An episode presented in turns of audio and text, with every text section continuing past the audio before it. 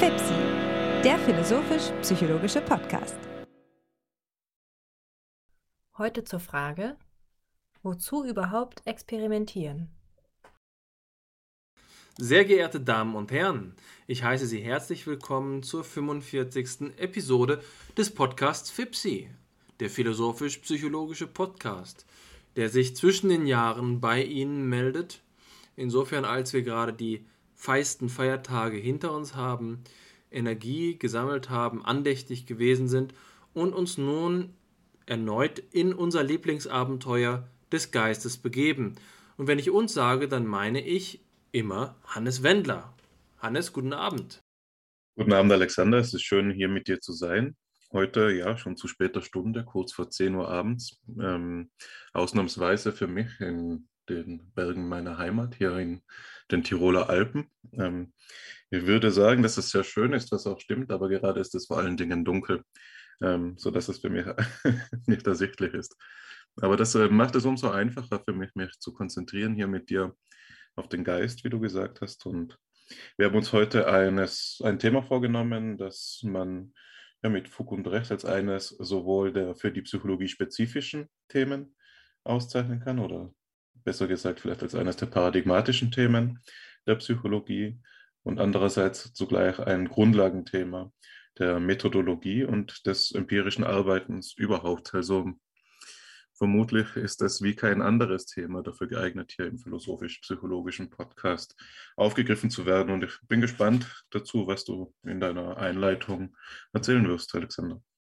Du sagst es, die Freiheit einer kleinen Einleitung nehme ich mir. Man könnte fast meinen, es müsste doch das Thema sein, mit dem wir uns am besten auskennten. Denn wir beide sind ja Psychologen und insofern als die Disziplin, der wir damit angehören, auch als Experimentalpsychologie bezeichnet werden kann, ist das Experiment das Herzstück unserer Disziplin. Aber was genau heißt das denn?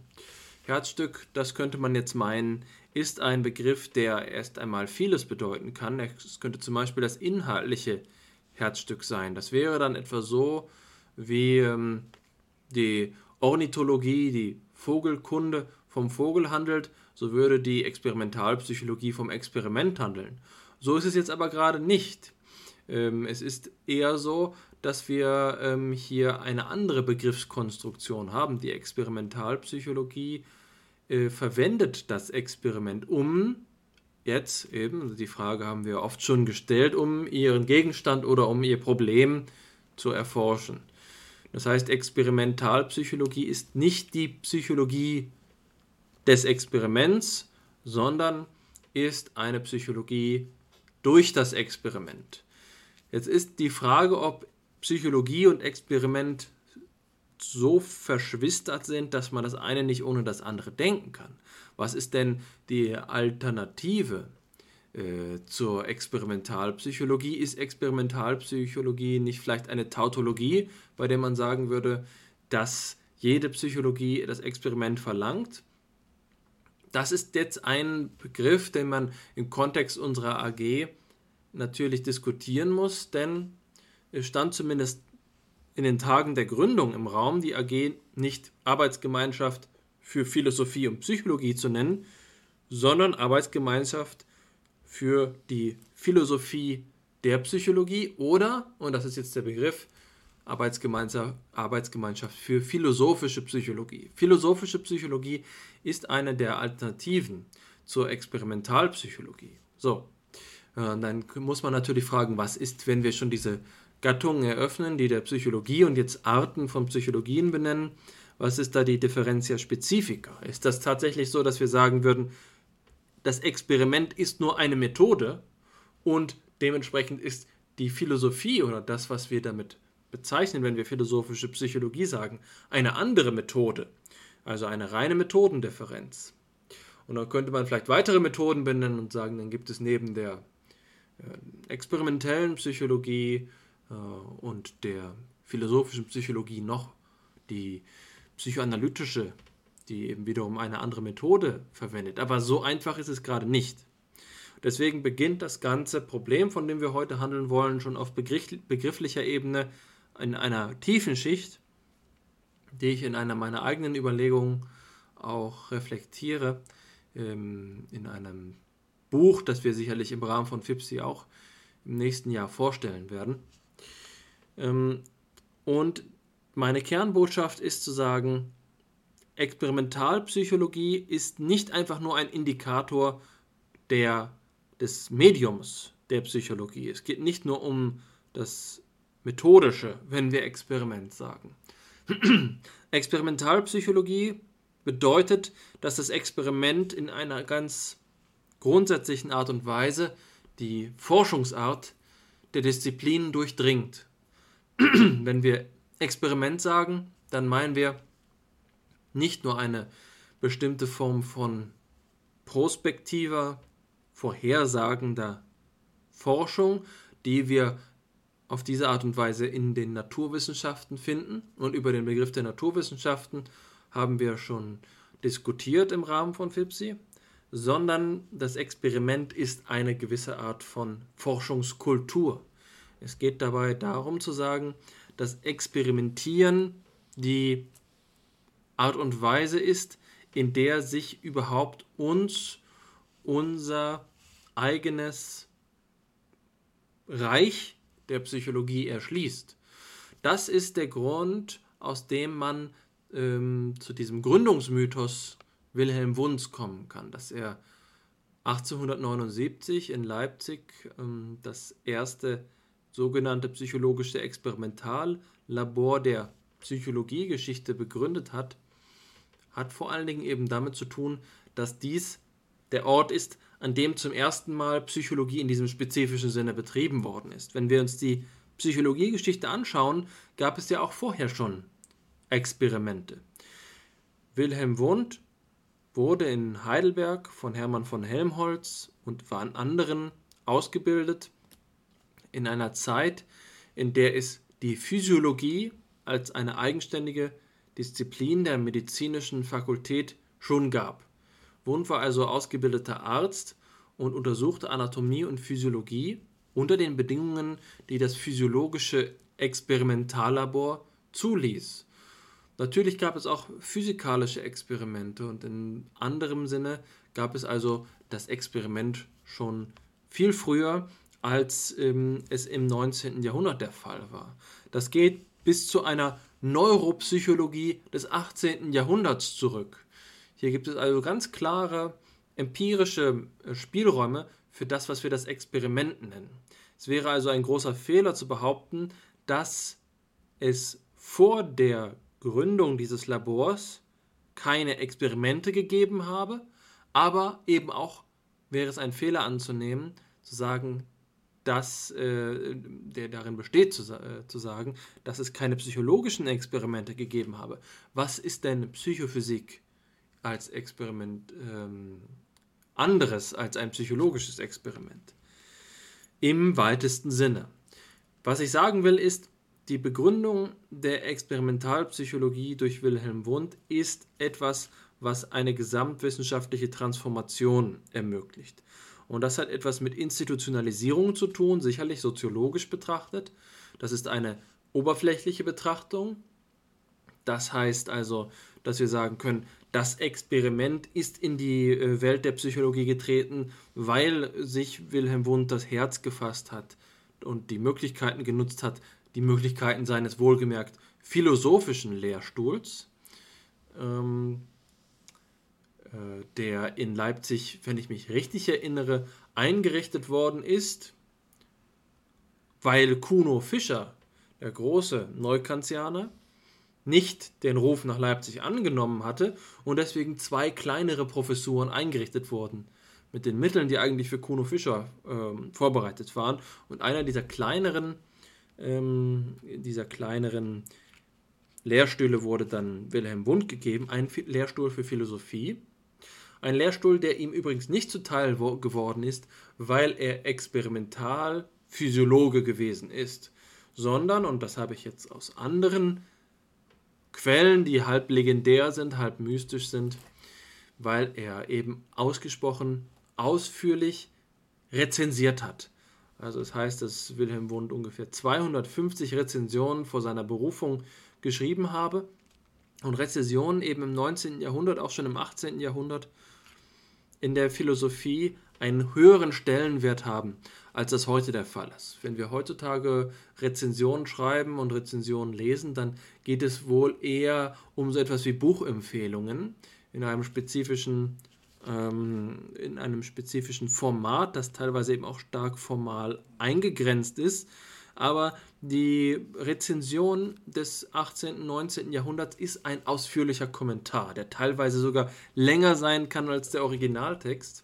Rezensionen haben also zu dieser Zeit eine ganz andere Funktion. Das wird heutzutage kaum noch wertgeschätzt, was ein großer Verlust an Diskurskultur ist.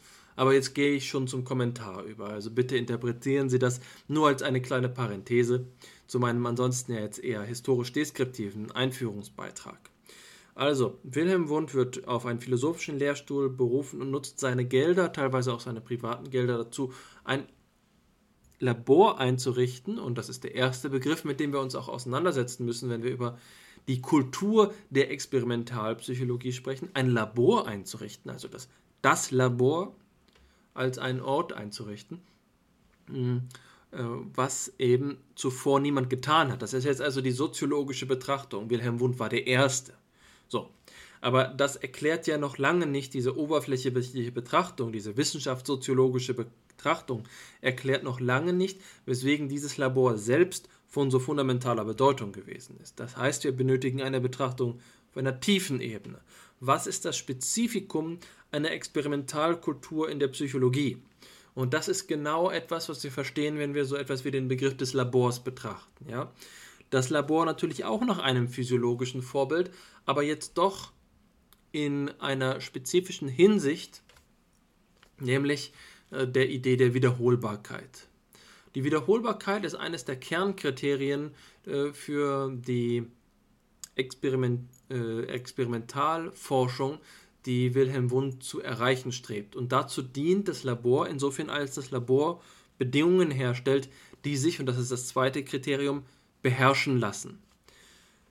Herrschaft ist etwas, was wir spätestens seit der sogenannten Amerikanisierung der Psychologie, wie es Alexandre Metro genannt hat, auf den ich ja in diesem Zusammenhang auch immer wieder eingegangen bin in der Geschichte von Fipsi, ähm, dass wir heutzutage Kontrolle nennen. Also Herrschaft, Beherrschung ist der eigentliche Sinn von Kontrolle.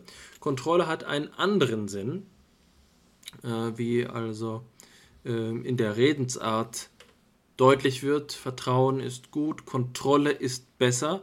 Kontrolle meint dort natürlich nicht Herrschaft, sondern Überprüfung. Also es gibt Kontrolle im Deutschen durch die Prägung, durch die, durch die, ähm, durch die englische, die Prägung des Englischen, durch die anglizistische Prägung der deutschen Sprache, also vor allen Dingen nicht mehr in der Gegenwart im Sinne von ähm, von Überprüfung, was der ursprüngliche Sinn von Kontrolle ist, sondern im Sinne von dem, was Beherrschung heißt. Und Kontrollbedingungen oder die Untersuchung von Störvariablen, die Kontrolle von Störvariablen heißt weniger die Überprüfung von Störvariablen, sondern die Beherrschung von Störvariablen.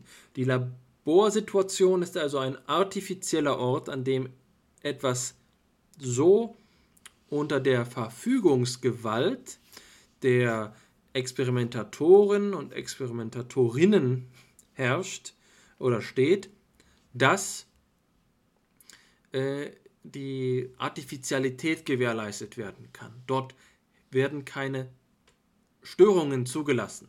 Und diese Störungen sind jetzt einer spezifischen psychogenen Art. Es handelt sich dabei nicht einfach mehr nur um die Sterilität der Petrischale im biologischen Labor, sondern es geht darum, dass wir die Störvariablen begreifen und dann dementsprechend kontrollieren können. Und da sehen wir jetzt den entscheidenden Punkt, an dem wir sehen, dass experimentale Kultur nicht einfach nur die Übertragung einer physiologischen Idee in das ähm, in, in die philosophische Psychologie gewesen sein konnte, denn um Störvariablen zu beherrschen, bedarf es allererst eines Konzeptes, eines reifen Konzeptes von dem, was überhaupt stören kann. Und da sehen wir, dass die Übertragung der Experimentalmethodik in, die, in den Gegenstandsbereich oder in den Problembereich der Psychologie noch nicht ausreichend gewesen sein konnte. Es war zusätzlich erforderlich, die zu beherrschende Materie theoretisch ausreichend zu erschließen. Aber an diesem Punkt will ich, wenn wir über unsere, Sprech, äh, unsere Quellen sprechen, über unsere erste Quelle sprechen, nochmal zurückkommen. Was jetzt zunächst einmal festzuhalten ist, ist, dass mh, hm, die Form der Forschung, die wir heutzutage psychologisch nennen, eine von dreien ist, wenn wir Jochen Fahrenberg folgen wollen. Fahrenberg sagt, es gibt die psychoanalytische Forschungsart, dann gibt es die deskriptive Psychologie und jetzt drittens, es gibt die prospektive oder die Vorhersagen treffende ähm, Psychologie. Das habe ich eben schon angesprochen als zweiten Begriff. Wir haben den ersten Begriff Labor, als zweiten Begriff haben wir den jetzt der Vorhersage. Und Vorhersage, äh, äh, der Begriff der Vorhersage hilft uns zu verstehen, inwiefern das Experiment in einem größeren weltanschaulichen epistemologischen Kontext steht. Denn Vorhersagen sind auch nur unter bestimmten Grundannahmen möglich. Über etwas, was zum Beispiel vollkommen frei ist von der Beherrschbarkeit oder unabhängig von seinen Randbedingungen, äh, lassen sich keine Vorhersagen treffen. Wenn wir zum Beispiel sagen, wir vertreten ein äh, libertäres Verständnis der Willensfreiheit, wie soll dann jemals eine Vorhersage getroffen werden können? Anders gesagt, es muss möglich sein, über Bedingungen zu sprechen.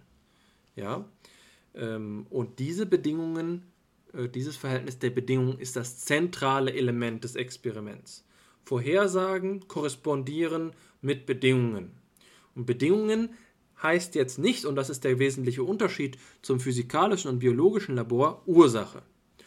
Ursachen stehen in Beziehung zu Wirkungen wie ähm, Gründe in Beziehung zu Folgen stehen. Die psychologischen Vorhersagen beziehen sich jetzt auf Grund-Folge-Beziehungen, während die, ähm, die physikalischen und die biologischen Experimente sich auf Ursache-Wirkungen beziehen.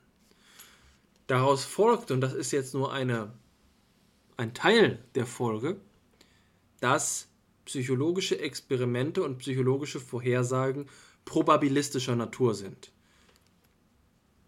Der Grund dafür ist eine Frage psychologischer Kontroverse. Für Wilhelm Wundt ist es so, dass die Ebene, auf der wir von Ursachen und Wirkungen sprechen, und die Ebene von ähm, Grund und Folge konvergieren. Das eine nennt er den kausalen Nexus, das andere nennt er den finalen Nexus.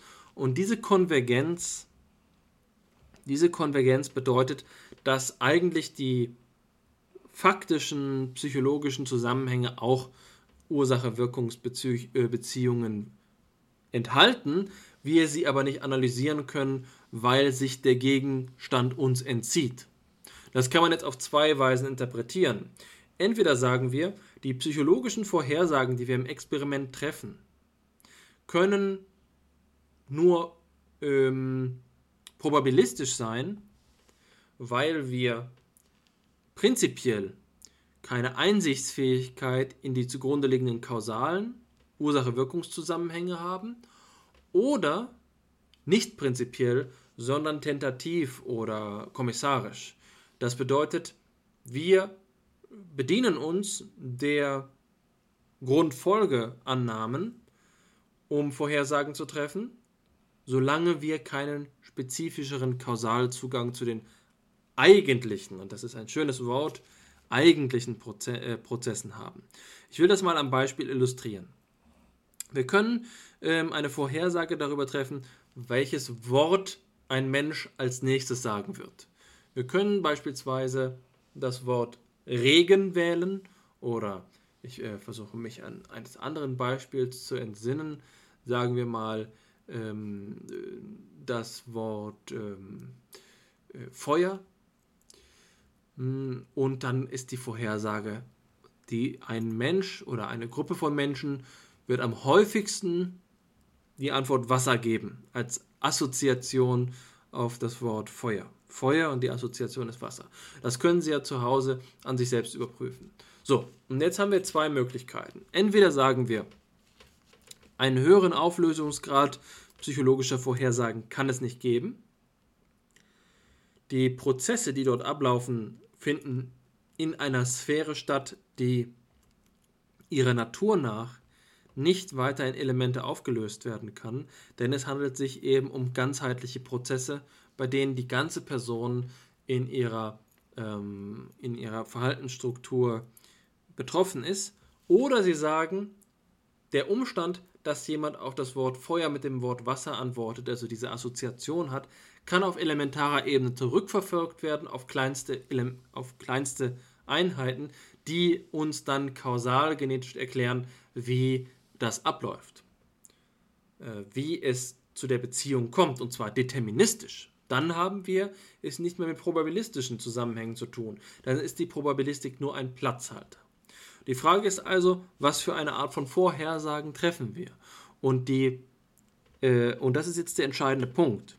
Die Psychologie im wunschen Sinne als eine Anschauung setzt den ersten Standpunkt voraus. Der zweite Standpunkt ist der der Psychophysik. Die Psychophysik ist eine Geisteshaltung, in der die Vorhersagen, die wir treffen, auf eine Kausalgenetik hinauslaufen.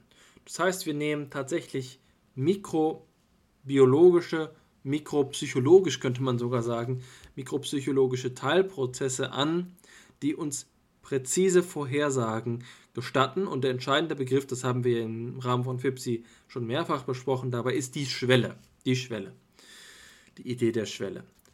Der Punkt, den jetzt Wund dem gegenüber macht, ist zu sagen, die Zusammenhänge, die im menschlichen Geist ablaufen und die den Übergang von Feuer zu Wasser markieren, sind ihrer Natur nach nicht in Vorgänge aufzulösen, die wir auf kleinste Einheiten zurückverfolgen können. Es gibt dort nicht so etwas wie ein, äh, ein Feuerelement in unserem Gedächtnis und ein Wasserelement in unserem Gedächtnis und zwischen denen lässt sich eine geschlossene Kette mag sie auch so verzweigt sein und, und so viele äh, Abzweige haben, wie sie will, aber lässt sich eine Kette feststellen, bei der man dann sagen kann, gegeben die spezifischen Kontextbedingungen, gegeben die spezifischen Rahmenbedingungen, ist es notwendig, dass das folgende äh, Verhalten sich zeigt. Die kategorische Frage dabei ist eine epistemologische für Wund, eine erkenntnistheoretische. Er sagt ja selbst, metaphysisch ist es eins. Metaphysisch gibt es diese Kausaldetermination. Aber die Rechtfertigung der Psychologie erfolgt eben dadurch zu sagen, dass das Höchstmaß, in dem wir einen Zugang zu diesen Prozessen haben, so präzise unsere Naturwissenschaft auch sein mag, diejenige der Probabilistik ist, diejenige der Grundfolgeannahme. Es gibt keine vollständige Reduktion der Grundfolgebeziehungen auf Ursache-Wirkungsbeziehungen, auch wenn sie metaphysisch einheitlich sind. Das ist ein epistemologischer Dualismus und für die Psychologie bedeutet er die Rechtfertigung ihres Experiments. Das heißt, im Experimentallabor geht es eben nicht darum, immer spezifische Einzelprozesse ähm, zu isolieren, indem wir sagen können, wir gehen auf die Schwelle zurück, in der ein Neuron das nächste Neuron aktiviert, sondern wir betrachten die Genese des menschlichen Verhaltens in ihrer Spezifität, aber in einer Spezifität, die nicht elementar ist. Wir sagen zum Beispiel, es gibt spezifische Klassen von, von Prozessen. Ein Beispiel oder das beste Beispiel ist Informationsverarbeitung. Und das ist die kleinste Einheit, von der wir sprechen können.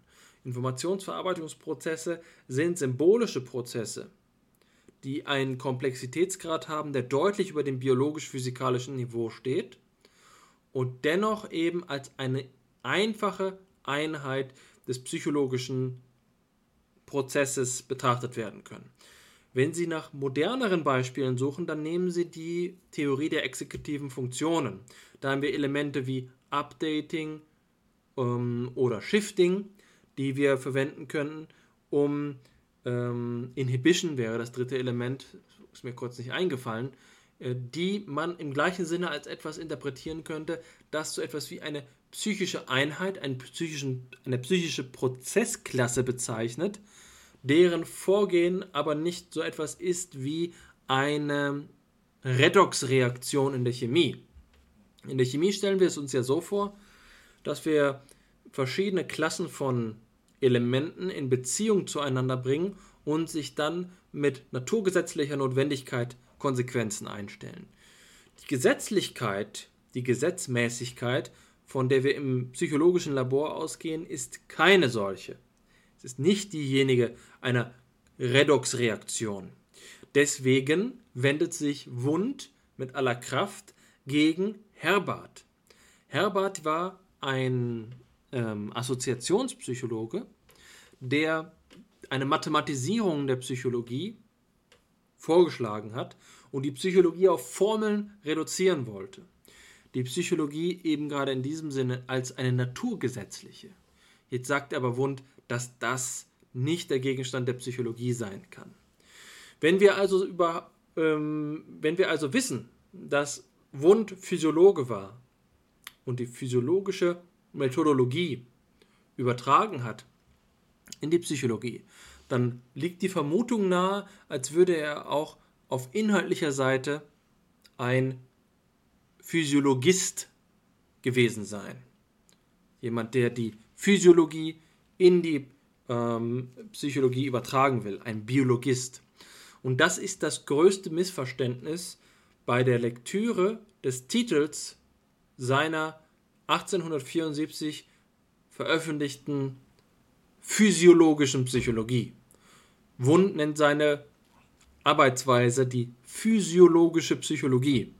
Und das klingt ganz klar so, als wäre er einfach ein äh, reduktionistischer Biologist, als wolle er die Psychologie physiologisch betreiben. Und dem ist nicht so. Und das ist wichtig, um zu verstehen, was das psychologische Experiment bedeutet. Der Anhaltspunkt des psychologischen Experiments ist es gerade nicht, wie es bei der Physik ist oder in der Chemie ist, als kleinste Elemente statische Größen zu finden, wie zum Beispiel Konstanten, äh, sagen wir mal die Planck-Konstante, ähm, sondern die Dynamiken zu finden. Deswegen ist eine Mathematik in der Experimentalpsychologie auch nur eine Hilfe, eine Ancilla, eine Ancilla, eine, äh, ein, eine, in einer Hilfsposition, die man ähm, von althergebracht eine Markt, äh, eine, eine Hilfe nennt. Das ist sehr wichtig, dass die Auflösung der Physik in mathematisch formulierbare Naturgesetze möglich ist, die Auflösung der Psychologie nicht. Warum sage ich das? Um diese tiefen Schicht, die Experimentalpsychologie heißt, aufzudecken. Und wie gesagt, mit tiefen Schicht meine ich nicht einfach, was ist das experimentelle Vorgehen in der Psychologie, was heißt es, ein Experiment zu machen, vor allen Dingen verfahrenspraktisch, sondern was bedeutet Experimentalpsychologie als eine Denkart? Was ist das für eine Forschungsart? Ja, vielen Dank für deine ähm, ausführliche und ähm, in vielen Punkten sicherlich sehr hellsichtige Einführung, ähm, die ich in einigen Punkten kommentieren möchte, äh, um vielleicht dann noch einmal neu diese ähm, ja, überaus schwierige Frage, mit der du geschlossen hast, an dich zurückzugeben. Ähm, ich denke, dass wir ganz gut damit beraten sein werden, sie eben nicht pauschal ähm, einfach zu beantworten, so als wäre das etwas, das man in einem Satz auf den Punkt bringen kann, ähm, sondern es auch zu illustrieren und eben immer wieder von neuen Winkeln zu betrachten, was es denn heißt, experimentalpsychologisch zu denken. Und ganz in diesem Sinne möchte ich zuallererst auf etwas ähm, zurückkommen, das auch am Eingang, am Anfang eben deines Beitrages gestanden hat, und das war das Verhältnis von Experimentalpsychologie und philosophischer Psychologie. Wie du sehe ich das auch so, dass es eine falsche Dichotomie wäre, beide auf gleichem Rang einander gegenüberzustellen und vor allen Dingen, dass es nicht nur eine falsche Dichotomie wäre, sondern dass es zuallererst eben ein irreführender ähm, Gegensatz wäre.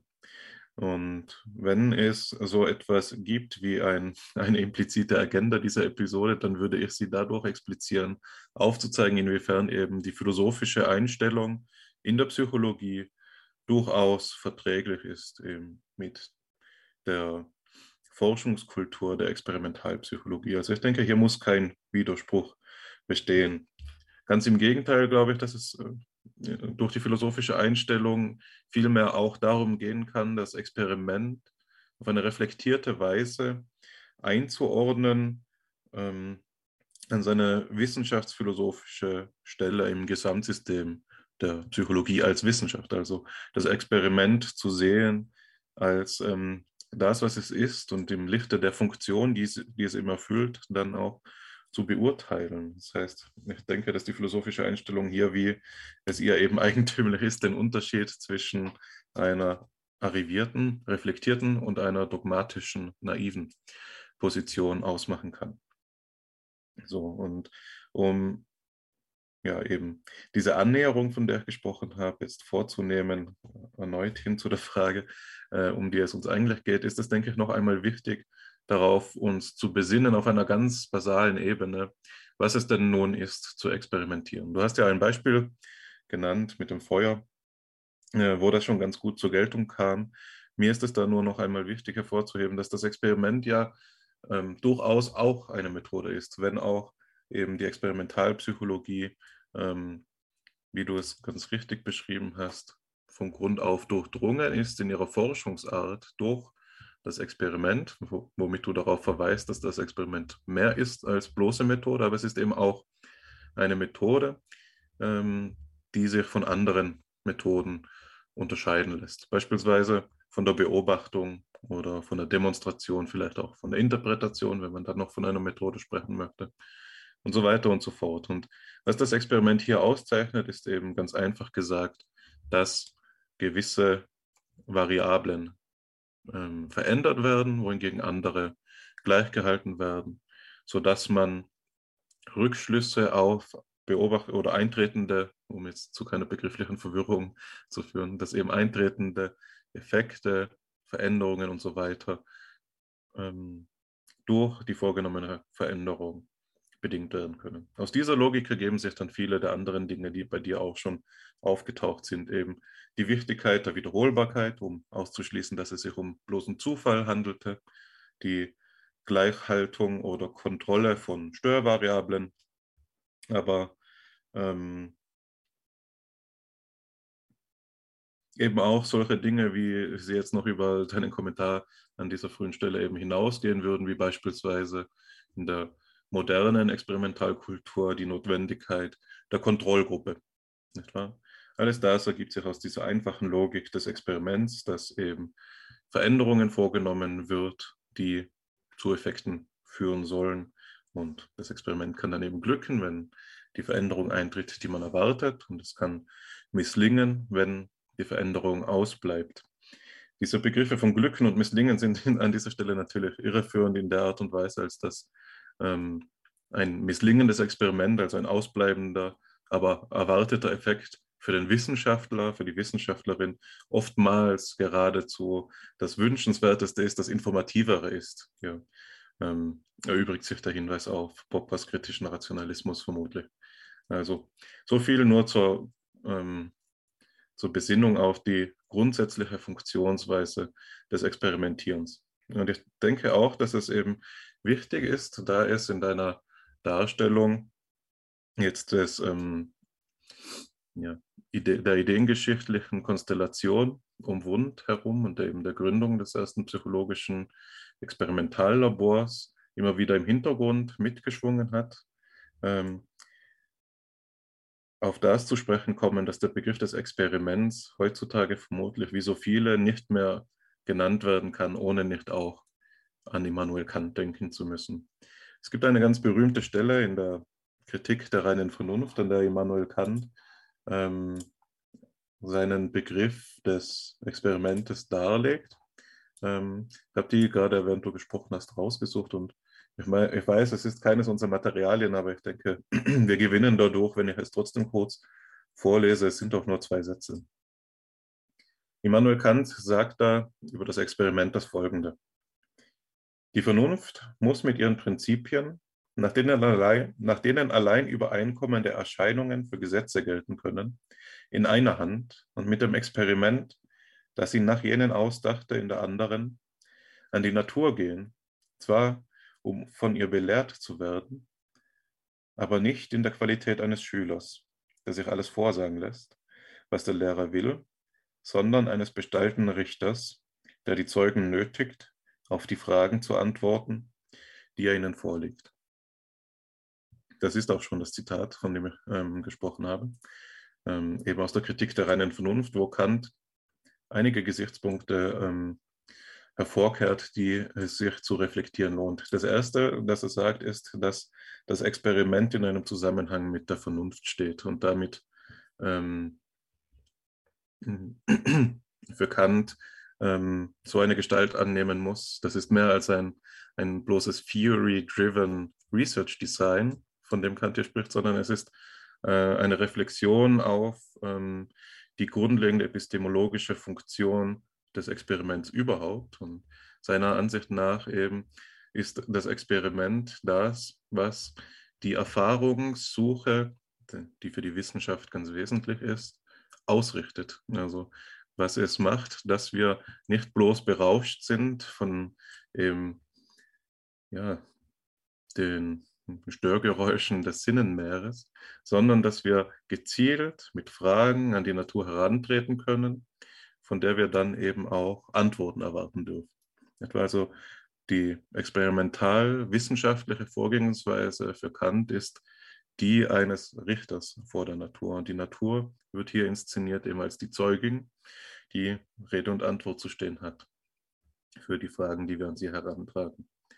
Ähm, an einer anderen Stelle hat ähm, von Weizsäcker, Karl von Weizsäcker einmal eben auf diese pa Passage referierend von einem Verhör der Natur gesprochen. Das ist das Experiment. Ähm, wenn wir jetzt so, solch einen Begriff des Experimentes ähm, ähm, vor uns haben, dann ist das allererste, das, ähm, wozu wir veranlasst sein werden, vermutlich mit der Idee auf, aufzuräumen, dass es so etwas gäbe wie bloße Daten, bloße Daten, die durch das Experiment zutage gefördert würden. Das hat verschiedene Sinne. Auf der einen Seite hat es die Bedeutung, dass ähm, Daten, so wie sie im Experiment gewonnen werden, eben nicht interpretationsunbedürftig wären, sondern durch die eben vernünftige Gestaltung des Experimentes immer schon ähm, eine Aufprägung, möchte ich sagen, von ähm, Vernunft miterfahren haben, von Theorie miterfahren haben. Das ähm, große Problem der Theoriegeladenheit von Daten. Nicht wahr? Ein Problem, das beispielsweise in der wissenschaftsphilosophischen Diskussion im 20. Jahrhundert ja virulent geworden ist, wo die verschiedensten ähm, Philosophen und Wissenschaftstheoretikerinnen eben Stellung dazu bezogen haben. Unter anderem der große Thomas Kuhn, von dem der Begriff des Paradigmas und der wissenschaftlichen Revolution stammt.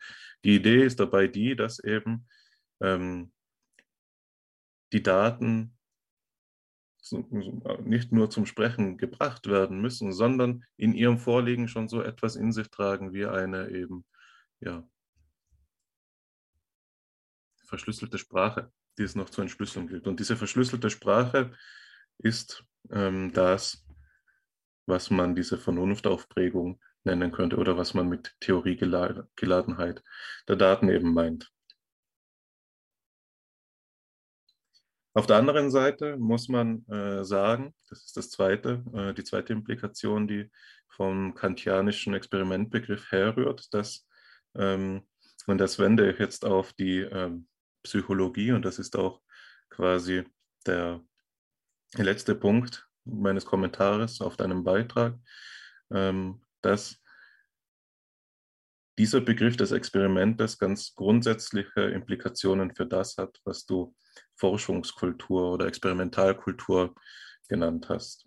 Und zwar können wir hier, wenn wir eben die Psychologierenden als Richterinnen der Natur betrachten oder ihres Materials, das sie beforschen, klar einsehen, dass es auf der einen Seite eine ja, normative Komponente gibt, aber auf der anderen Seite eben auch eine historische Komponente. Ich glaube nämlich, dass wenn das Experiment nämlich so verfährt, dass es ständig Variationen vornimmt und ähm, äh, die eintretenden Veränderungen, Effekte auf ihre Übereinstimmung mit von äh, mit transzendental vorliegenden Vernunftgesetzen prüft, ist ähm, mit Fug und Recht mh, hm, dazu kommen kann, wozu es meines Erachtens nach auch gekommen ist, dass nämlich ein Methodenfetischismus als Kultur der ähm, Experimentalpsychologie hervorkommen kann. Und dieser tritt eben dann ein, wenn immer minutiöser werdende Variationen vorgenommen werden, die von einer immer größer werdenden Forscherinnengemeinschaft vorgenommen werden und auf e-, eben immer denselben Gegenstand mit immer derselben Methode angewandt werden. Also das ist sozusagen die, ja, ich möchte sagen, geisteskritische Sicht, geistesgeschichtlich kritische Sicht auf das, was wir herkömmlicherweise eben in die positive Interpretation gekleidet kennen ähm, und was wir Accumulative Science nennen, also die akkumulative Wissenschaft, in der das Bild des wissenschaftlichen Vorgehens dasjenige ist, das eben spätere Forschung auf frühere aufbaut und die ähm, Erfahrungswissenschaften gewisserweise, und das ist jetzt ein Bild von Karl Popper wieder, gewisserweise asymptotisch sich der Wahrheit annähern. Und gewendet auf die Psychologie, und darauf möchte ich hinaus, könnte man eben sagen, dass mit dieser asymptotischen Annäherung, mit diesem Hinaufstreben der Erfahrungswissenschaften hin zur Wahrheit, es gleichzeitig zu so etwas kommen kann, wenn wir eben pessimistisch denken, äh, wie oder dass es zu so einem Degenerationsprozess kommen kann, in dem sich die Erfahrungswissenschaften in ein immer starreres methodologisches Korsett ähm, schüren.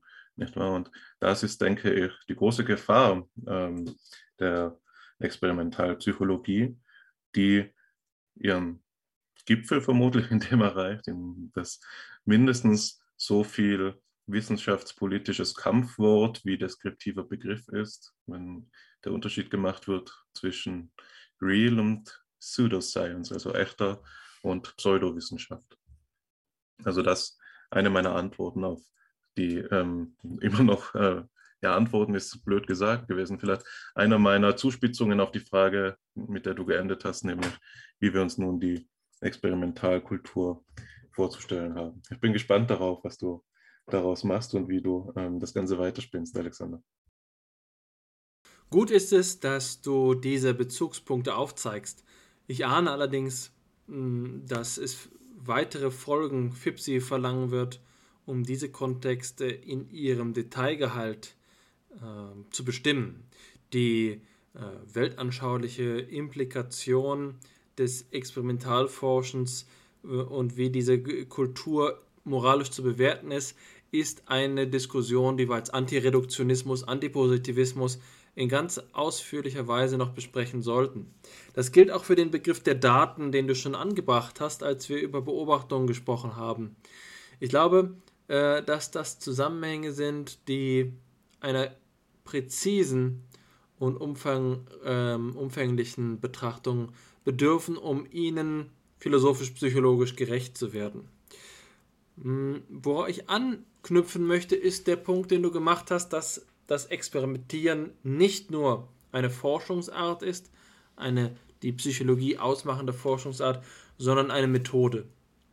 Und das lässt sich jetzt natürlich sehr konkret äh, abhandeln über Technik und Technologie des Experimentierens, beispielsweise die Frage, wie ist denn ein äh, Versuchsleiter auszubilden oder eine Versuchsleiterin, wie ist ein Versuchslabor einzurichten und so fort.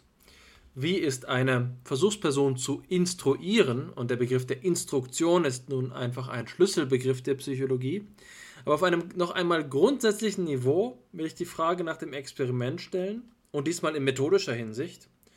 Und die beiden Begriffe, die ich vorhin genannt habe, willkürliche Herstellbarkeit von, ähm, von Bedingungen oder auch Kontrolle genannt und dann die Wiederher, äh, Wiederholbarkeit von Ereignissen, um die dritte, ähm, um den dritten Aspekt zu ergänzen und der ist der der Variierbarkeit. Das heißt, ähm, und das hast du eben auch schon angesprochen, wenn wir von Kontrollgruppen sprechen, dann sprechen wir davon, dass die Laborsituation nicht einfach nur eine statische ist.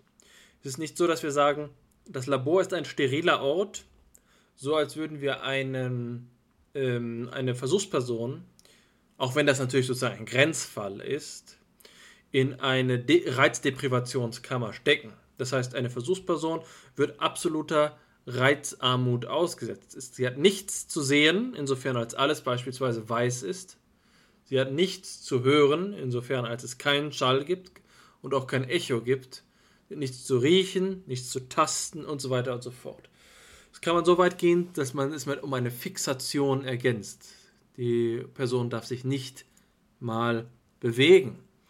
Ähm, das ist nur ein Grenzfall. Das Labor hat bei der Isolation dieser Mechanismen, die ich vorhin bezeichnet habe, und da haben wir wieder ein Schlüsselwort. Man müsste jetzt eine Reihe von Schlüsselworten aufzeichnen, die eigentlich alle ihrerseits, und das werden sie sicherlich auch, in den nächsten hunderten Folgen von FIPSI einer eigenen Episode äh, bedürfen. Gesagt habe ich Labor ähm, und Kontrolle haben wir genannt, um nur Beispiele zu nennen. Jetzt haben wir ähm, also hier mit dem äh, Begriff der Variierbarkeit äh, denjenigen Begriff, den wir Manipulation nennen.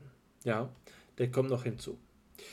Ähm, Manipulation ist etwas, das natürlich klischeehaft mit Psychologinnen und Psychologen verbunden wird. Sie wollten jemanden manipulieren. Aber der Begriff der Manipulation ist genauso wie der Begriff der Kontrolle eigentlich einer, den wir auf etwas anderes zurückführen müssen. So wie Kontrolle auf Beherrschung geht, geht Manipulation auf Variation, Variierbarkeit. Wir haben den Begriff der Kontrollgruppe, jetzt in einem anderen Sinne, ja, äh, so, dass wir sagen, dass wir eine systematische Variation vornehmen können, um, und das ist ja der Schlüsselbegriff, den ich eben eingeführt habe, die Mechanismen zu isolieren. Das reine Bild der wundtianischen Psychologie ist diejenige, in der in dem Versuchslabor, in dem Experiment spezifisch ein einziger Mechanismus abläuft. Das heißt, dass wir unter all den Bedingungen, mit denen wir konfrontiert sind, die das Verhalten auszeichnen, die es nicht in dem Sinne einer Ursache kausal deterministisch ähm, erzwingen, sondern die es hervorrufen im weiteren Sinne, dass wir diese Bedingungen beherrschen, kontrollieren und nun eine Bedingung davon auswählen und sie manipulieren, was bedeutet, dass wir sie zum Reiz machen, zum Stimulus machen. Alle anderen Variablen, alle anderen Bedingungen sind die sogenannten Störvariablen und dann wählen wir eine aus und das ist die unabhängige Variable, die UV. Das ist die, die wir variieren, die wir manipulieren. Das ist, was hier äh, vonstatten läuft. Wir haben also eine willkürliche Herstellbarkeit von Bedingungen. Die Variierbarkeit der Bedingungen und zwar im Spezifischen der einen Bedingungen, der einen Bedingung, der der entsprechende psychische Prozess korrespondiert und dann die Wiederholbarkeit dieses Vorgangs. Dabei fehlt noch eine weitere formal strukturelle Variable und das ist die Randomisierung, die zufällige Zuweisung. Das ist jetzt allerdings eine im höchsten Maße formelle Bedingung, wenn es auch die wichtigste Bedingung ist. Aber auch darauf werden wir zurückkommen. Ich möchte jetzt den Übergang ähm, zur Quelle so anlegen, dass ich sage, diese Situation, die wir jetzt hier beschrieben haben, ist noch immer eine stark technologische. Aber was bedeutet das theoretisch? Was bedeutet das theoretisch? Und du hast gerade im Nebensatz schon die, ähm, den kritischen Rationalismus angesprochen. Und der kritische Rationalismus ist etwas, was uns in der Psychologie gestattet, das Ex Experimentieren zu formalisieren. Und das können wir dann die deduktive Theorie des Experiments nennen. Das heißt, wir haben eine ähm, die wundtianische physiologische Psychologie, die wie gesagt nicht die Physiologie des Psychischen ist, sondern eine Psychologie mit der Methode der Physiologie, mit einem Inhalt oder Problembereich der, ähm, der Psychologie im Spezifischen. Und die können wir jetzt in dem Zusammenhang des Theoretisierens und, ähm, äh, und, und Verstehens unseres Gegenstandsbereiches bestimmen. Es geht jetzt nicht mehr darum, was ist das Experiment konkret, sondern was bedeutet das Experiment für die Psychologie, wenn wir die Psychologie als eine, ein nomologisches Netzwerk verstehen. Also Nomos, das Gesetz, hier jetzt nicht im starken Sinne von Naturgesetz gemeint, sondern als ein, das was wir im, Englischen Framework nennen. Wenn wir die Psychologie als einen Bestand von Theorien bezeichnen, als ein Netzwerk von Theorien bezeichnen, dann muss der, der Experimentalvorgang im, in mit einer Beziehung zu diesem theoretischen Bestand stehen. Und bevor ich dazu übergehe, muss ich mit größter Dringlichkeit äh, hervorheben, wie wichtig dieser Übergang ist. Wir haben auf der einen Seite das Experiment, auf der anderen Seite unsere Theorien. Und das klingt jetzt unmittelbar wie ein Dualismus. Ja, ähm, derjenige Dualismus, den wir schon bei Kant angelegt finden und an vielen anderen Stellen, auch im Empirismus. Aber im Empirismus haben wir auf der einen Seite die Ideas und auf der anderen Seite die Impressions, ein Dualismus. Bei Kant haben wir auf der einen Seite die Anschauung und auf der anderen Seite die Begriffe, ein Dualismus.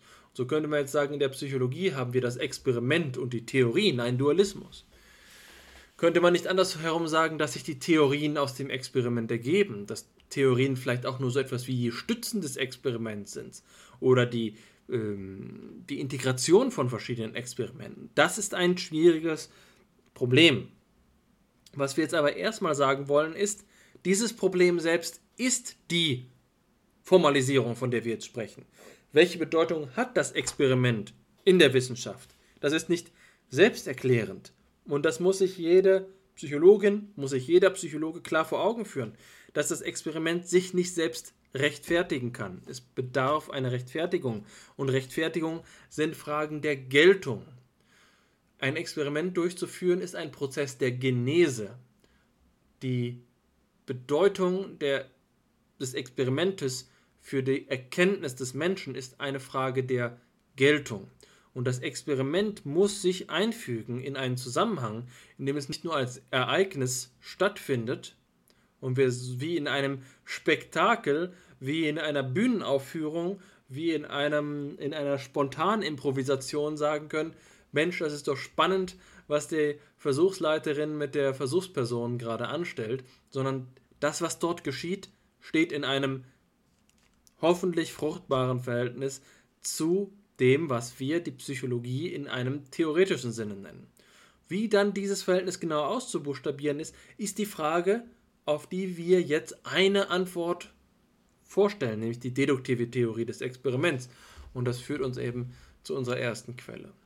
Diese erste Quelle einem, entstammt einem Text von Jürgen Bredenkamp über die Theorie und Planung psychologischer Experimente aber es ist gleichzeitig eine, äh, ein Verweis, äh, es ist eine Doppelquelle.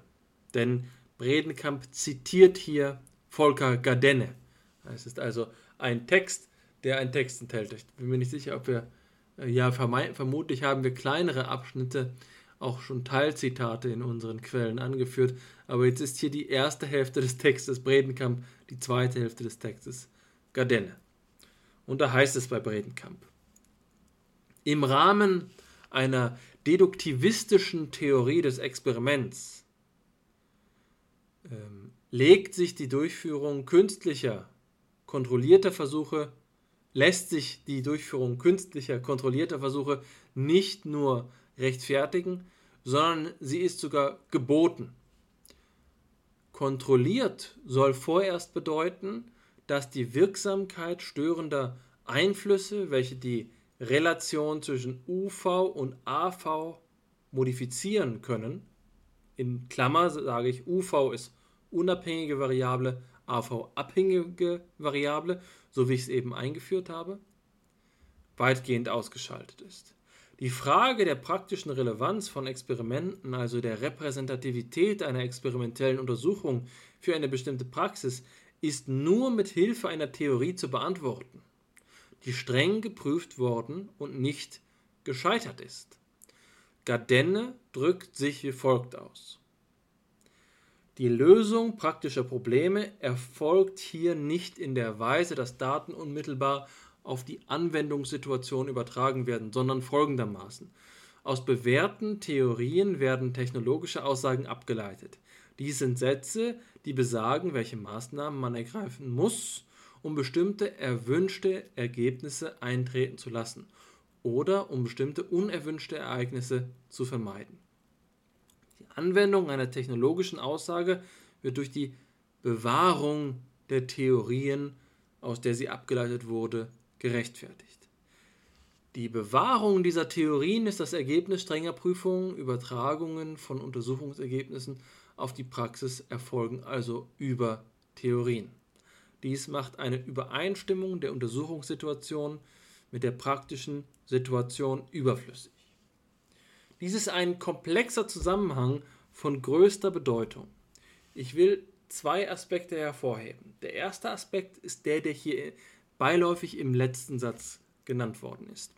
Wenn wir aus unserem Alltagsverstand als Alltagspsychologinnen und Psychologen an das Experiment herantreten, vermuten wir oft, dass diese artifizielle Situation des Labors nicht angemessen sei um psychologische Zusammenhänge zu überprüfen, insofern als so ein psychologisches Labor mit den Umweltbedingungen, die wir normalerweise in unserem Verhalten erleben, überhaupt nicht übereinstimmt. Das ist etwas, dem hier erwidert wird, die Übereinstimmung der Untersuchungssituation mit der praktischen Situation ist überflüssig. Das ist etwas, das man jetzt erstmal schlucken muss. Die Aussage ist, psychologische Forschung ist nicht von externer Validität abhängig. Ihrem formalen Kalkül, ihrer formalen Konzeptualisierung können ähm, die Ereignisse, die untersucht werden, deswegen unabhängig von einer alltäglichen Geltung interpretiert werden, weil es hier einen Zusammenhang gibt, der als technologisch betrachtet wird. Technologisch nicht in dem Sinne, in dem ich vorhin von Technologie und Technik des Experiments ähm, gesprochen habe, sondern insofern als, und das ist der zweite Punkt, auf den ich jetzt hier hinauskommen möchte, die ähm, Beziehung, die zwischen einem äh, einer theoretisch abgeleiteten Aussage und den Geschehnissen im Labor besteht, ihrerseits eine äh, Beziehung ist, die nicht außertheoretisch ist. Und das ist die zentrale Überlegung von Volker Gardenne. Operationalisierungen, und hier könnte man jetzt in unserem Formkatalog, in unserem Katalog von Schlagwörtern eine weitere Ergänzung vornehmen. Operationalisierung sind Hypothesen. Anders gesagt, der Zusammenhang, den unsere Theorie behauptet, steht nicht in einem trivialen Verhältnis zur, ähm, zur Außenwelt, zur alltäglichen Verfahrenspraxis. Wir können also eine psychologische Theorie aufstellen, beispielsweise über, ähm, über die vorhin erwähnte Assoziation von Feuer und Wasser. Ja, wir können hier ein ähm, Zusammenhang im Hintergrund behaupten, der uns erklärt, weswegen bestimmte Assoziationen auftreten. Dass das dann aber im Labor tatsächlich so stattfindet, ist nicht in den Begriffen selbst enthalten. Und das ist der Schritt, der äh, den Kern äh, der, des, Deduk der deduktiven Theorie des Experimentes ausmacht. Das ist, glaube ich, schwer nachzuvollziehen, weswegen ich es nochmal verdeutlichen will. Ja? Wir haben eine Theorie, die beispielsweise formuliert, wenn ähm, äh, Substantive genannt werden, die einem bestimmten Sachbereich der, der, äh, der wahrnehmbaren Welt entsprechen, dann werden komplementäre, vielleicht widersprüchliche ähm, Substantive assoziiert. Das ist also Feuer, ruft die Assoziation Wasser hervor oder ähm, also Tag ruft die Assoziation Nacht hervor. Leben ruft die Assoziation Tod hervor. Das ist eine Theorie, die da nun stimmt. So, äh, die da nun steht. Und jetzt ließe sich vermuten, dass es eine 1 zu 1 Entsprechung gibt zwischen diesem, äh, dieser Behauptung, die die Theorie enthält, und dem Experimentalverhalten, als würde die Theorie selbst von Experimenten handeln. Das ist aber nicht der Status der Theorien im kritischen Rationalismus zukommt. Theorien sind im kritischen Rationalismus nicht Aussagen, die faktische Zusammenhänge, die man zum Beispiel im Labor beobachten könnte, äh, bezeichnet, beschreibt, sondern Theorien sind abstrakte Entitäten, die der sogenannten dritten Welt in äh, Karl Poppers Idee oder dem dritten Reich, was eben auch nochmal so ein denkwürdiger Begriff ist, äh, bei, bei Frege entsprechen. Ja? Äh, die Idee ist, es ist weder Innenwelt, es ist nicht nur unsere Vorstellung, es ist auch nicht einfach Außenwelt, es ist nicht Stoff und Materie, sondern es ist ein logischer Raum. Theorien sind Elemente eines logischen Raums. Und die entsprechen eben nicht einfach einer Laborsituation, sie entsprechen auch nicht einfach einem Verhalten. Deswegen bedarf es, bedarf es hier einer Vermittlung zwischen beiden. Und so erklärt sich für uns, dass die Bedeutung des Experimentes gerade eben nach dieser deduktiven Theorie des Experiments nicht selbsterklärend ist. Es ist nicht einfach so, dass Experimentatorinnen und Experimentatoren im Versuchslabor sitzen und in die Welt schauen und sich ihnen vor ihren eigenen Augen die Phänomene ergeben. Nein, der Zwischenschritt ist der der Operationalisierung. Das heißt, dass einem theoretischen Element eine bestimmte Art und Weise des physikalischen Auftretens überhaupt zugewiesen wird. Und die Beziehung zwischen diesen beiden ist nicht einfach derjenige einer Willkürlichkeit. Wir sagen zum Beispiel äh, in einer Theorie über das Sprachverhalten, dass sich Sprache in äh, etwas, was gar nicht de facto sprachlich ist, äh, zeigen kann. Das wäre eine beliebige Konstruktion, das wäre ein radikaler Konstruktivismus. Das ist damit nicht gemeint.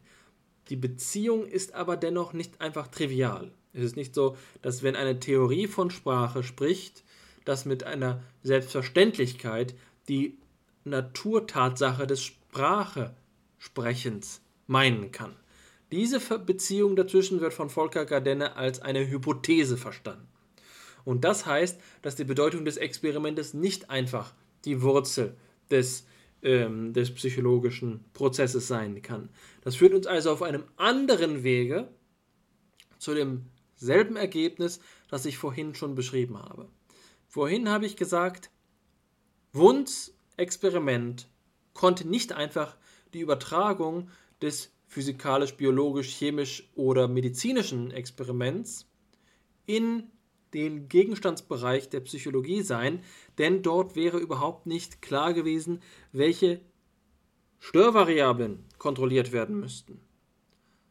Und dasselbe ist das, dasselbe Ergebnis ist hier erreicht, wenn wir sagen, dass die Art und Weise, wie die Inhalte unserer Theorien in Experimenten zum Vorschein kommen,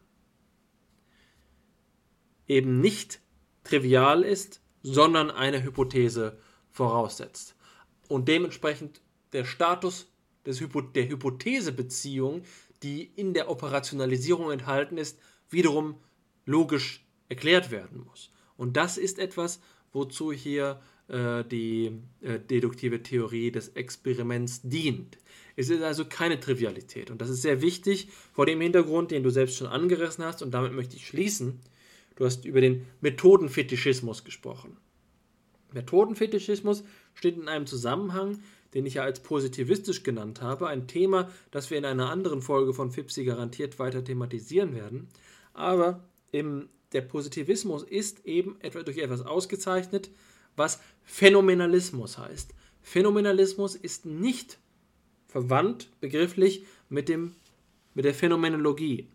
Phänomenalismus und Phänomenologie sind so falsche Freunde wie transzendental und transzendent. Phänomenalismus in dem Positivismus bedeutet, dass davon ausgegangen wird, dass die gesamte, äh, dass das gesamte Reich des Geistes sich in den beobachtbaren Tatsachen erschöpft. Was auch immer wir sagen, wie komplex es auch immer sein mag, es gibt eine endgültige Entsprechung in den sinnlich auffassbaren Naturtatsachen. Und das ist etwas, äh, was eine Theorie des Experiments nahelegt, bei dem wir gewisserweise sagen, das Labor oder das Experiment sind einfach nur der Ort, an den Psychologinnen und Psychologen kommen, um beliebige Verhaltensweisen des Menschen zu beobachten. Man schaut in das bunte Treiben des Lebens und es fallen einem dann die äh, theoretischen Zusammenhänge ein der kritische Rationalismus, und deswegen wird er Rationalismus genannt, würde hier in einer drastischen Art und Weise widersprechen. Die Zusammenhänge des Experiments sind nicht dieser Art. Und genauso sehen wir das mit Wund. Ich glaube, das ist eine wichtige Einsicht, um zu verstehen, weswegen der Begriff des Experimentes so komplex ist. Ja, wenn wir im Alltag, in der Alltagspsychologie sagen, ich mache ein Experiment, ja, das kennt vielleicht jede Zuhörerin, kennt jeder Zuhörer. Äh, man ist in einem Kontext, in dem man sich ungewöhnlich verhält und wird gefragt, du machst doch hier gerade sicherlich ein psychologisches Experiment mit mir. Ja, das äh, ist etwas, was dem nicht unähnlicher sein könnte. Das psychologische Experiment, der Ort des psychologischen Experiments ist ein ausgesprochen anspruchsvoller Zusammenhang. Und das ist also jetzt, damit schließe ich, auf, auf erneute Weise zu demselben Ergebnis gekommen, was ich vorher schon behauptet habe, dass der Begriff des Experiments in der Psychologie viel mehr ist als Methode. Auch auf diesem methodischen Weg gelangen wir daran, dass es hier reichere Voraussetzungen gibt, um überhaupt zu verstehen, was gemeint ist, wenn wir im äh, Labor manipulieren, kontrollieren, randomisieren. Ja, vielen Dank ähm, für deine Interpretation des Materials, vor allen Dingen, die fand ich ähm, sehr erhellend. Ich möchte beginnen mit einer kleinen, ähm, einer kleinen Bemerkung auf etwas, das du jetzt en passant zum Schluss gesagt hast, nämlich, dass das, was man meint, wenn man beispielsweise auf einer Cocktailparty eben stutzig wird über das Gegenüber, das da Psychologie studiert. Du machst doch hier ein Experiment mit mir, doch auch etwas, ich will die positive Seite sehen. Wir können auch, daraus auch etwas lernen, nämlich, dass ähm, dem Experimentieren auch dem Wortsinn nach eben so etwas inheriert wie ein Probieren. Man probiert etwas aus. Das Experiment kann auch, und das ist eine ganz andere Auffassungsweise, die ich nicht weiter verfolgen möchte, als sie im kritischen Rationalismus vorgelegt wird, eben so etwas Spielerisches haben und etwas Exploratives haben. Man kann sagen, äh, ich experimentiere doch bloß, nimm mich nicht zu ernst. Das, war, das wäre quasi die Gegenseite des ganzen Zusammenhanges. Nun hast du so viele, so interessante ähm, Gesichtspunkte genannt, dass ich nicht auf alle eingehen können werde, glaube ich, wenn wir hier nicht die ganze Nacht sitzen wollen oder bis zum Morgen hier sitzen wollen. Also mache ich es ähm, eklektisch und ich glaube, dass das Zitat, das du gewählt hast, das veranschaulichen soll eben ähm, die deduktive Theorie des Experiments und das, das ähm, Experiment eben ja, charakterisiert im Sinne seiner formellen Beziehung auf die es informierten Theorien.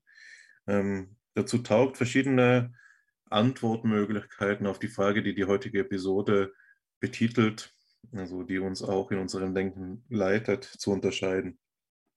Weil man könnte sagen, man kann eben jemandem antworten, der fragt, wozu experimentieren? Etwas ganz Naheliegendes, ja, vielleicht auch ähm, etwas zu Einfaches, nämlich ja im Sinne der Wahrheitssuche. Experiment und Wissenschaft gehören zusammen. Die Wissenschaft sucht nach der Wahrheit. Die beste Methode, die die Wissenschaft, wenn sie empirisch verfährt, einsetzen kann, zum Einsatz bringen kann, ist die des Experimentes. Dann könnte man sagen, und das kommt dem schon näher, worum es hier geht, die wozu experimentieren? Nun ja, um Theorien zu prüfen. Und jetzt ist die Frage eben die, was genau das bedeutet. Und Gardens Position war ja nun die, dass es eben ähm, nicht bedeuten muss, dass das Experiment sich übersetzt in die praktische Situation, in die Prakt oder was war sein Wort? Ja, doch praktische Situation. Ähm, das ist natürlich etwas, was, du, was auch für mich so war, wie du es gesagt hast, dass man erst einmal schlucken muss. Und das uns vermutlich, wenn wir uns darauf einlassen würden, zurückführen würde in das, was du ausklammern wolltest, nämlich den weltanschaulichen Diskurs. Ähm, ich verstehe, dass das bei Garden hier gemeint ist, eben im Sinne, wie du es ausgeführt hast, nämlich als ähm, ja, eine logische, im Sinne der, einer, einer Reflexion auf die Logik des Zusammenhangs von Experiment und Theorie und dass es deshalb nicht un, unbedingt weltanschaulich gemeint sein muss, aber ähm, es lohnt sich eben doch einen Moment daran zu verweilen, weil wir eine andere, zum einen eben eine andere mögliche Antwort auf die Frage, wozu experimentieren, unterscheiden können. Nämlich, wenn wir mit Gardner nicht übereinstimmen, könnten wir auch sagen, ja, experimentieren, um unsere Theorien praktisch anwendbar zu machen. Ich denke, dass das in vielen ähm, weniger form, formell, formalistisch oder rationalistisch orientierten Wissenschaftszweigen durchaus der Fall sein kann. Aber es lohnt sich auch noch darauf, bei dieser Stelle zu verweilen, weil ähm, es mich, ja, also mich, für mich lohnt es sich daran, da, dabei zu verweilen, weil es mich erinnert hat an etwas, das einer unserer Gäste bei einem Kolloquium der Arbeitsgemeinschaft ähm, einmal gesagt hat, nämlich Christian Teves zum Zusammenhang der drei Welten Lehre. Und es ist ja so, wie du es äh, ganz richtig gesagt hast, dass ähm, die Experimente für den kritischen Rationalismus nicht einfach ähm, von den Dingen handeln, ähm, also vom physischen oder vom psychischen, sondern eben rückbezogen sind auf diese ähm, dritte Welt des logischen Raumes. Und da hast du ein, eine Formulierung gewählt, eben wieder en passant. Also ich will dich darauf nicht festnageln, aber ich möchte es doch noch, ich möchte es als Denkangebot noch einmal auftun, dass es eben so zu sein scheint, dass es einer Vermittlung bedarf. Wir haben auf der einen Seite das Physische, auf der anderen Seite das Psychische. Und jetzt ist unklar, wie sich das Experiment auf die bezieht. Und das äh, Denkangebot, das eben Christian Teves damals gemacht hat, und er hat das auf den ähm, Kontext des Idealismus bezogen, dass die dritte Welt nie einen anderen Sinn hatte, als eben diese Vermittlungsleistung zu vollführen, zu vollbringen. Was ist es, dass die, das, zu, ja, das Verhalten, das in einem Experiment ans Tag, an, an den Tag gelegt wird und das Erlebnis, das damit einhergeht, verbindet? Nun, es ist eben die Theorie, die wir haben. Die Theorie verbindet beides, der Logos. Nicht umsonst heißt er die dritte Welt der logische Raum. Das ist der Raum des Logos. Das wäre hier eine, einfach eine Möglichkeit, die ich ähm, ja, bedenkenswert finde oder die ich nicht ungenannt äh, lassen wollte. Jetzt ähm, will ich aber nochmal auf einen ähm, darüber hinausführenden Punkt zu sprechen kommen. Ähm, mich nicht quasi im Kommentar des Kommentars verlieren, denn ich denke, ähm, dass es wichtig ist, noch einmal auf die Schlagwortliste zu sprechen zu kommen. Es geht mir auch so, wenn ich hier durch meine Notizen blättere, dann ähm, habe ich hier ja so etwas, dass man vielleicht, ähm, auch wenn ich davon immer so nur mäßig überzeugt habe, eine Mindmap nennen könnte, nicht wahr? Ich habe da das Wort stehen, ähm, Experiment und dann viele dieser Assoziationen, die dann, weil es so viele wurden, eben auch so wie eine Liste nebeneinander stehen. Wiederholbarkeit, Variierbarkeit, Vorhersagbarkeit und so weiter.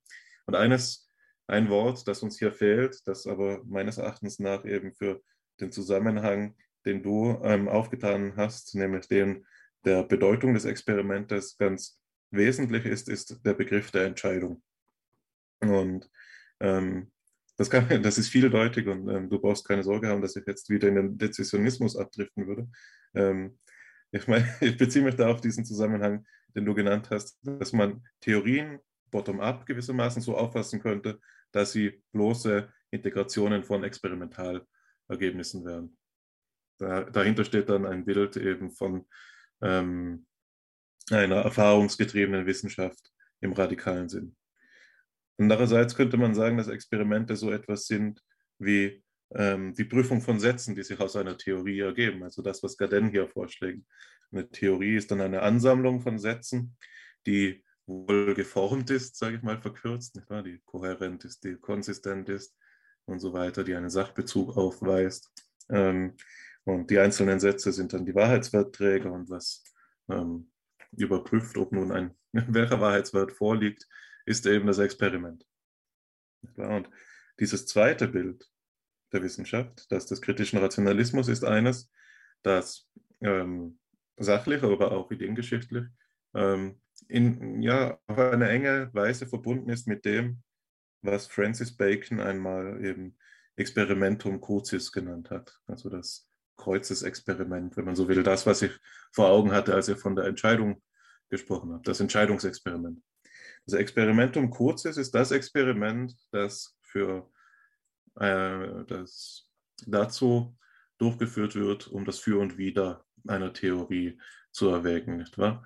Entweder es gelingt, die Theorie wird beibehalten, sie hat sich bewährt, oder sie, im stärkeren Sinne, sie könnte als bewiesen gelten, wenn man diese Sprache ähm, zulassen möchte.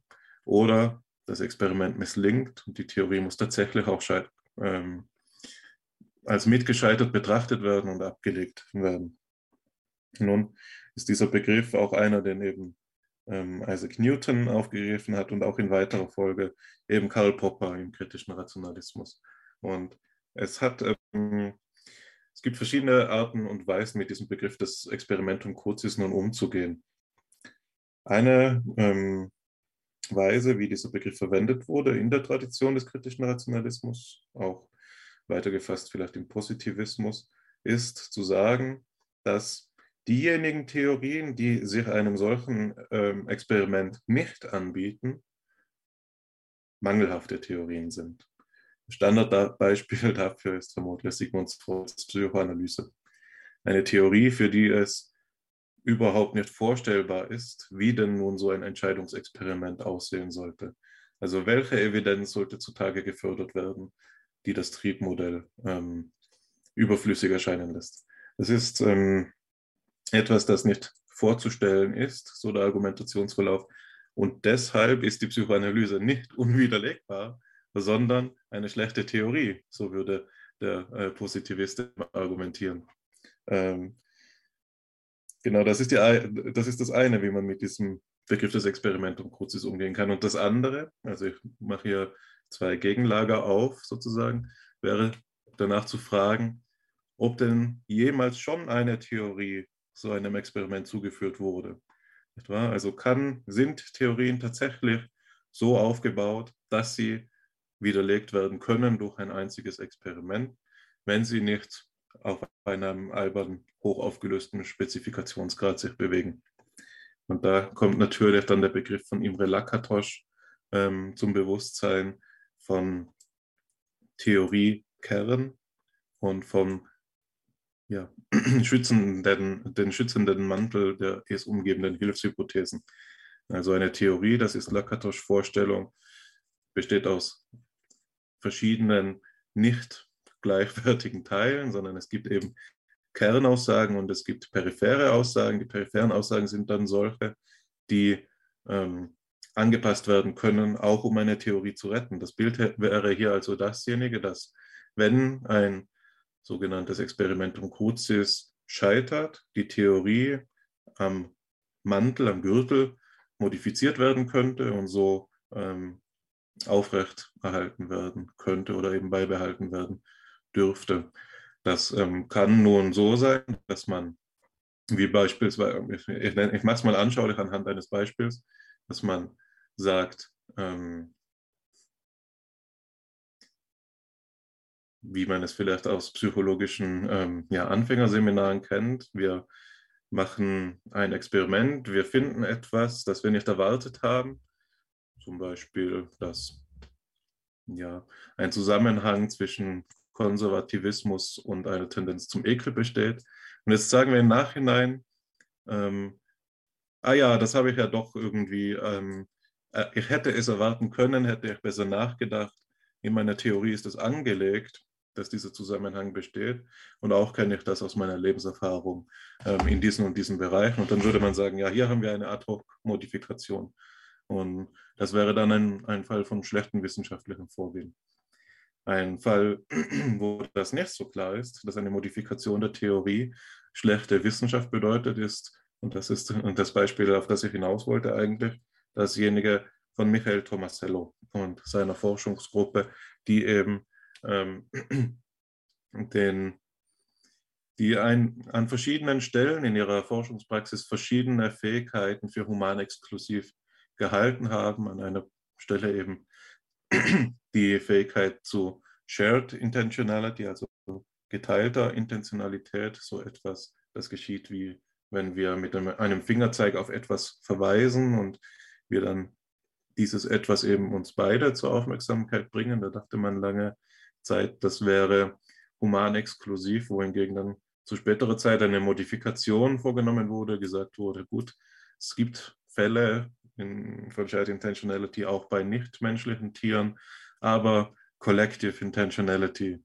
ist nun humanexklusiv, was dann so etwas heißt, verkürzt gesagt, wie eben das Haben und Betreiben von gemeinsamen Plänen, die sich auch in so etwas hm, befinden wie einem kulturellen Raum. Da könnte man jetzt sagen, das ist äh, schlechte Wissenschaft. Tatsächlich ist es aber eben eines der erfolgreichsten wissenschaftlichen Programme der Gegenwart, hm, das vermutlich ähm, so viel zitiert wird wie kaum ein anderes. Man kann darüber streiten, ob Zitationsindizes jetzt gute Kriterien dafür sind, dass etwas gute Wissenschaft ist. Aber zumindest, ich würde es auch aus sachlicher Perspektive für ähm, gelungene Wissenschaft halten, wenn jemand aufgrund überzeugender, gut fundierter neuer Erkenntnisse eine Modifikation seiner Theorie vornimmt und sie damit eben vor der Falsifikation rettet. Die Frage ist dann, die sich hier im Hintergrund auftut, diejenige der Transparenz natürlich. Nicht wahr? Man kann das stillschweigend machen und sagen, eigentlich waren diese, der Begriff der Collective Intentionality war schon angelegt im Begriff der Shared Intentionality. Ich expliziere ihn lediglich analytisch und ordne damit das Befundfeld neu. Ähm, oder man sagt eben, ja, tatsächlich habe ich mich geirrt, verhält sich wissenschaftlich redlich, steht also zu seinem Fehler und macht weiter, modifiziert die Theorie. Du leistest ein Paradebeispiel für den Zusammenhang, den du mit Lakatosch angesprochen hast. Das ist hervorragend, dass du darauf zu sprechen kommst. Das sind Argumentationen, die ich so zum Beispiel auch von Klaus Fiedler kenne, der ja immer wieder gerne auf Lakatosch äh, Bezug nimmt. Und gerade die Frage der Immunisierung, die du jetzt angesprochen hast, ist ja ein Ter Kernthema äh, des kritischen Rationalismus. Ein Zusammenhang, den ich, wie ich gleich ausführen möchte, in einem bestimmten Licht sehe, beziehungsweise in, mein, in meiner äh, psychologischen Dissertation in einem bestimmten Licht gesehen habe, nämlich der Schwäche des Umgangs der kritischen Rationalisten mit der Frage nach Theorie, Genese, Theoriebildung. Aber ähm, abgesehen von diesem sozusagen formalistischen Problem will ich das nochmal in einen konzeptuellen Zusammenhang einordnen, nämlich die sogenannte Duhem-Quine-These, die genau, genau darauf wie die, wie die Faust aufs Auge passt, auf das Beispiel, das du gerade gegeben hast. Und da schreibt Lakatosch, die Duhem-Quine-These behauptet, dass ein genügendes Ausmaß an Fantasie jede Theorie, ob sie nun aus einem Einzelsatz oder aus einer endlichen Konjunktion von Sätzen besteht, für immer vor einer Widerlegung retten kann. Und zwar durch eine geeignete Adjustierung der Hintergrundkenntnisse, in die sie eingebettet ist. Quine formuliert die Sache so. Jetzt kommt wieder ein Zitat in einem Zitat. Jede Behauptung kann für wahr gehalten werden, was auch kommen mag, wenn wir hinreichend drastische Adjustierungen anderswo im System durchführen. Umgekehrt ist eben darum keine Behauptung vor einer Revision gesichert. Hier ist das, endet das Zitat im Zitat und Lakatos schreibt weiter, ja mehr noch, das System ist nichts weniger als die ganze Wissenschaft. Eine widerspenstige Erfahrung lässt sich in mannigfaltiger Weise durch verschiedene alternative Umwertungen in verschiedenen alternativen Teilen des Totalsystems akkommodieren. Das ist hier also der äh, Zusammenhang, in dem in den Lakatosch die äh, Immunisierung von Theorien einordnet. Ich möchte das Ganze jetzt wieder auf das Experiment zurückführen. Und zwar an dem Punkt, an dem du vom Experimentum Crucis gesprochen hast, das ja ein Begriff ist, der auch für Popper von größter Bedeutung gewesen ist. Und die Brücke, die ich dabei schlage, ist die, die Mark Gallica uns äh, eröffnet. Der Schweizer äh, Psychologe und äh, Psychologiehistoriker, der ein äh, Buch veröffentlicht hat, 2016, mit dem provokativen Titel Ist die Psychologie eine Wissenschaft? Eine äh, Frage, die so provokativ ist, die ein Affront ist. Also in diesem Sinne also ähm, von Mark auch ein Höchstmaß an, ähm, an äh, Konfliktbereitschaft erfordert. Ja? Ähm, aber Mark ist eben ein Schüler von Hans Albert und Hans Albert ist einer der großen kritischen Rationalisten. Wenn er schreibt, dass die, ähm, dass der kritische, äh, dass die Psychologie etwa keine Wissenschaft sein könne, dann bezieht er sich darauf, dass die, äh, die Psychologie dem Kriterium des kritischen Rationalismus der Wissenschaftlichkeit nicht genügen könne. Das ist die Bedingung für die Möglichkeit und diese Bedingung macht er eben daran fest, ob Theorien in der Psychologie erfolgreich so falsifiziert werden konnten, wie es beispielsweise in der Physik mit der, Quant äh, mit, der, mit der klassischen Mechanik durch die Quantenmechanik geschehen ist. Gist hat es denn Theorien gegeben, die in der Psychologie eindeutig überwunden worden sind, die sich nicht bewährt haben, um es in den Worten von Gardenne zu sagen, der also ein Kollege von Mark Gallica ist. Das sind einige der wenigen Bredenkamp, Gallica und Gardenne, einige der wenigen äh, Wissenschaftstheoretiker, die wir und Wissenschaftstheoretikerinnen, die wir in unserem Fach zur Verfügung haben. Also, Gallica sagt, dass Schlüsselexperimente, die, das, das Schlüsselexperiment, das Experimentum Crucis, in der Psychologie so gut nicht, wie nicht vorkommen. Das, was du diesen theoretischen Speckgürtel äh, genannt hast, die Hilfshypothesen, äh, sind im Sinne dieser Duhem-Quine-These zu mächtig. Die Theorien können allzu leicht gerettet werden. Es kann allzu leicht immunisiert werden. Und das bringt mich an den Punkt zurück, an dem ich kommen wollte.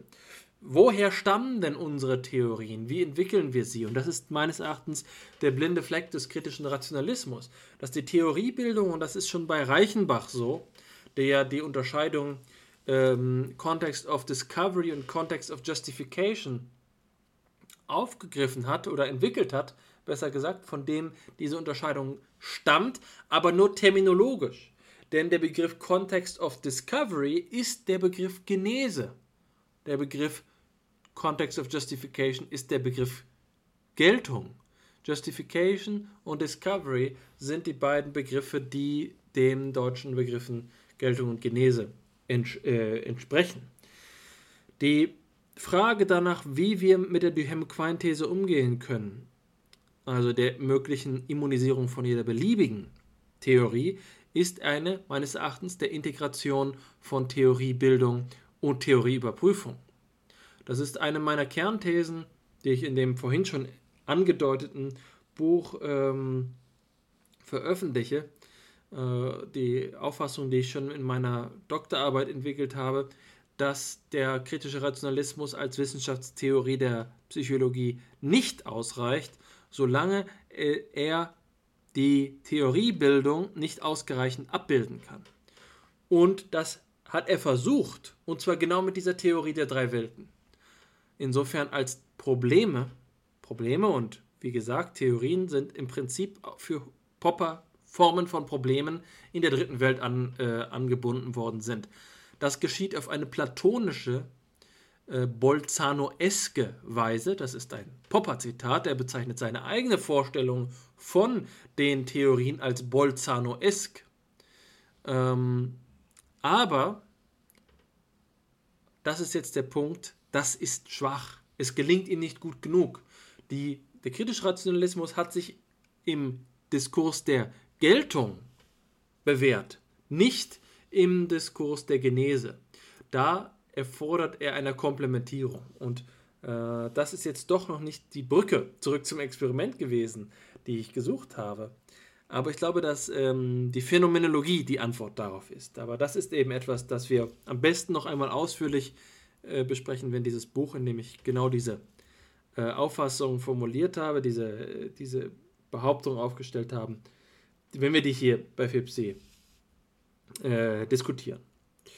Also, wir haben uns über Widerlegbarkeit unterhalten und jetzt stellt sich die Frage, woher stammen denn überhaupt diese Theorien, die wir hier zu widerlegen versuchen oder nicht zu widerlegen versuchen. Die Theorien können wir jetzt abstrakt so uns vorstellen, dass es so etwas wie wilde Fantasien sind, die wir über auf die, ähm, auf die Welt anwenden. Und das ist meines Erachtens, und hier komme ich schon fast schon wieder in äh, Ideologie, ideologiekritische Fahrwasser, das ist eine ausgesprochen liberale Vorstellung, dem das Ganze aufsetzt. Also es ist so etwas wie der Marketplace of Ideas. Äh, die Analogie habe ich in dem, in einem anderen Zusammenhang äh, einmal gezogen. Also die Vorstellung, dass die äh, bei, bei ähm, äh, Thomas Hobbes gibt es im Leviathan am Anfang das Bild, dass der Staat, wenn er so wie er von äh, in, in dieser Theorie der Gesellschaft betrachtet wird, wenn er so aufgefasst wird, wie der Leviathan es verlangt, dann gibt es zwischen den einzelnen Individuen keine außerstaatlichen Beziehungen. Und da sagt er, sie sprießen wie Pilze aus dem Boden. Und so kommt mir das auch im kritischen Rationalismus mit der Theoriebildung, mit der Theoriegenese vor, insofern als davon ausgegangen wird, dass wir einfach vermittels unserer Einbildungskraft über die Welt Theorien aufstellen können. Aber wie ist das denn mit Theorien? Wie kommt denn eine ähm, psychologische Theorie zustande, die wir dann operationalisieren können. Und das ist die spannende Gegenachse. Ja? Das ist die Gegenachse, die äh, das Experiment ausmacht. Bei äh, Gardenne haben wir eben gesehen, jede Operationalisierung ist eine Hypothese. Aber was ist dieses Verhältnis? Es ist tatsächlich ein unidirektionales Verhältnis, was von der Theorie auf die, ähm, auf die Experimentalpraxis überläuft? Ist das die Manipulation, die wir an die Theorie binden? Oder ist es nicht auch die Theorie, die wir an die Manipulation binden? Das ist die spannende Frage, die ja hier im Hintergrund steht. Und das ist eben die Frage nach der Bedingung der Möglichkeit von Beobachtung schlechthin. Ist es tatsächlich so, dass wenn wir im Labor sitzen und keine Theorien haben, dass uns alle Beobachtungen gehen, dass keine Beobachtung überhaupt eine Bedeutung trägt? So einfach ist es jetzt auch wieder nicht. Das heißt, es gibt allem Anschein nach ein, ein Struktursystem, in dem die Beziehung zwischen Theorie und Experimentalverhalten, die wir Operationalisierung nennen, gebahnt wird. Und das ist das, was ich vorhin als meinen Antikonstruktivismus bezeichnet habe. Diese Beziehung ist nicht willkürlich zu stiften und diese Be Beziehung ist nicht so, dass wir sagen, wir haben erst eine Theorie und dann wählen wir uns ein beliebiges Verhalten, dem diese Theorie entspricht. Noch ist es so, dass wir ein beliebiges Verhalten haben, dem dann die Theorie entspricht, sondern es gibt hier bereits, also es gibt so etwas wie eine inkarnierte Matrix. Und das ist der Universalrealismus äh, beziehungsweise die phänomenologische Variante davon, die wir vor einigen Setzungen, glaube ich, schon einmal besprochen haben, als wir über den schönen Satz Idea, äh, Idee sunt cum re äh, gesprochen haben. Also die Frage danach, ob uns unsere wesentlichen Wesenseinsichten und Ideen, Begrifflichkeiten vorgegeben sind, der Erfahrung nachgegeben sind oder mit der Erfahrung gegeben sind. Also ich glaube, dass Operationalisierung gerade so ein Fall davon ist, dass wir also das Experiment, anders gesagt, nicht in einem luftleeren Raum konzipieren können. Wenn wir sagen, wie experimentieren Psychologinnen und Psychologen, dann folgt das bestimmten, oft nicht reflektierten, aber doch deswegen nicht weniger existenten Bahnen, in denen überhaupt der Spielraum der Manipulierbarkeit sich ergibt. Und das ist ein faszinierendes Feld, in dem wir sagen können, äh, es gibt sozusagen äh, verschieden, ein, ein, es gibt eine Topographie des Experimentierbaren. Diese Topographie des Experimentierbaren gestattet uns, in bestimmte Höhen und Tiefen zu gelangen. Und wenn wir einfach nur vor uns hin experimentieren und beliebig UVs und AVs kombinieren, dann reichen wir, erreichen wir die Fülle des Anschauungsmaterials nicht. Ein gutes Experiment ist also nicht einfach ein Experiment, das präzise kontrolliert und randomisiert, sondern gerade in dem Zusammenhang, den ich gerade zu erläutern versucht habe, diesem Zusammenhang mit der Theoriebildung, ähm, ist ein gutes Experiment eines, das eine Operationalisierung gestattet, die ein höchst komplexes oder eben, um es nicht so kognitivistisch, systemtheoretisch auszudrücken, ein, höchst, ein, ein tiefes oder äh, reiches Verhalten ähm, zu fassen gestattet. Das ist sozusagen die Sehnsucht der Anti-Elementaristen. Wir haben äh, die Idee, sagen wir mal, von, ähm, von ähm, Leuten wie dem Wunschschüler Edward Titchener, der davon ausgeht, dass wir einfachste äh, Bestandteile der Erfahrung isolieren können. Und die ist auch die Idee des Behaviorismus, eines ähm, behavioralen Minimalismus, das einfachste Verhaltenselement. Aber entgeht dabei nicht vielmehr das, das eigentliche ähm, Komplexe, der eigentliche komplexe Zusammenhang. Das ist eine Frage, die man in diesem Zusammenhang stellen kann. Und das ist meines Erachtens die Antwort, die beste Antwort auf die Frage, wozu experimentieren? Ja, um in einer Experimentalsituation nicht einfach nur eine Sterilität zu gewährleisten, sondern eine im Alltag nicht erreichbare Tiefe nicht nur eine Reinheit, sondern auch eine Tiefe des Verhaltens zu gewinnen. Was das dann bedeutet, das muss ausbuchstabiert werden. Das will ich an dieser Stelle nur anreißen. Denn eigentlich geht es mir noch darum, etwas anderes zu diskutieren. Und dieser Übergang ist jetzt vielleicht ein bisschen rau, aber ich will es doch, ähm, doch zur Sprache bringen, nämlich derjenigen der zweiten Quelle. Äh, die zweite Quelle entstammt einer ähm, Schriftenreihe, die ich hier nochmal hervorheben möchte, weil ich sie für ein wertvolles Projekt halte. Und das ist die Enzyklopädie der Psychologie. Sie, liebe Zuhörerinnen und Zuhörer, wissen ja vielleicht von der Disziplin der Psychologie, dass Buchpublikationen eher selten geworden sind. Die Enzyklopädie der Psychologie ist sozusagen das Gegenprojekt. Ein Projekt, das aus den 50er, 60er Jahren kommt und im alten Stil Psychologie enzyklopädisch zu begreifen versucht, im Zusammenhang heißt das vor allen Dingen. Wenn wir ähm, also Diderots Enzyklopädie der Naturbetrachtung anschauen, dann ist das insofern, als es eine Ordnung stiftet, auch eine Zusammenhangsstiftung. Die Enzyklopädie der Psychologie ist etwas, was der Einheit der Disziplinen zuarbeitet.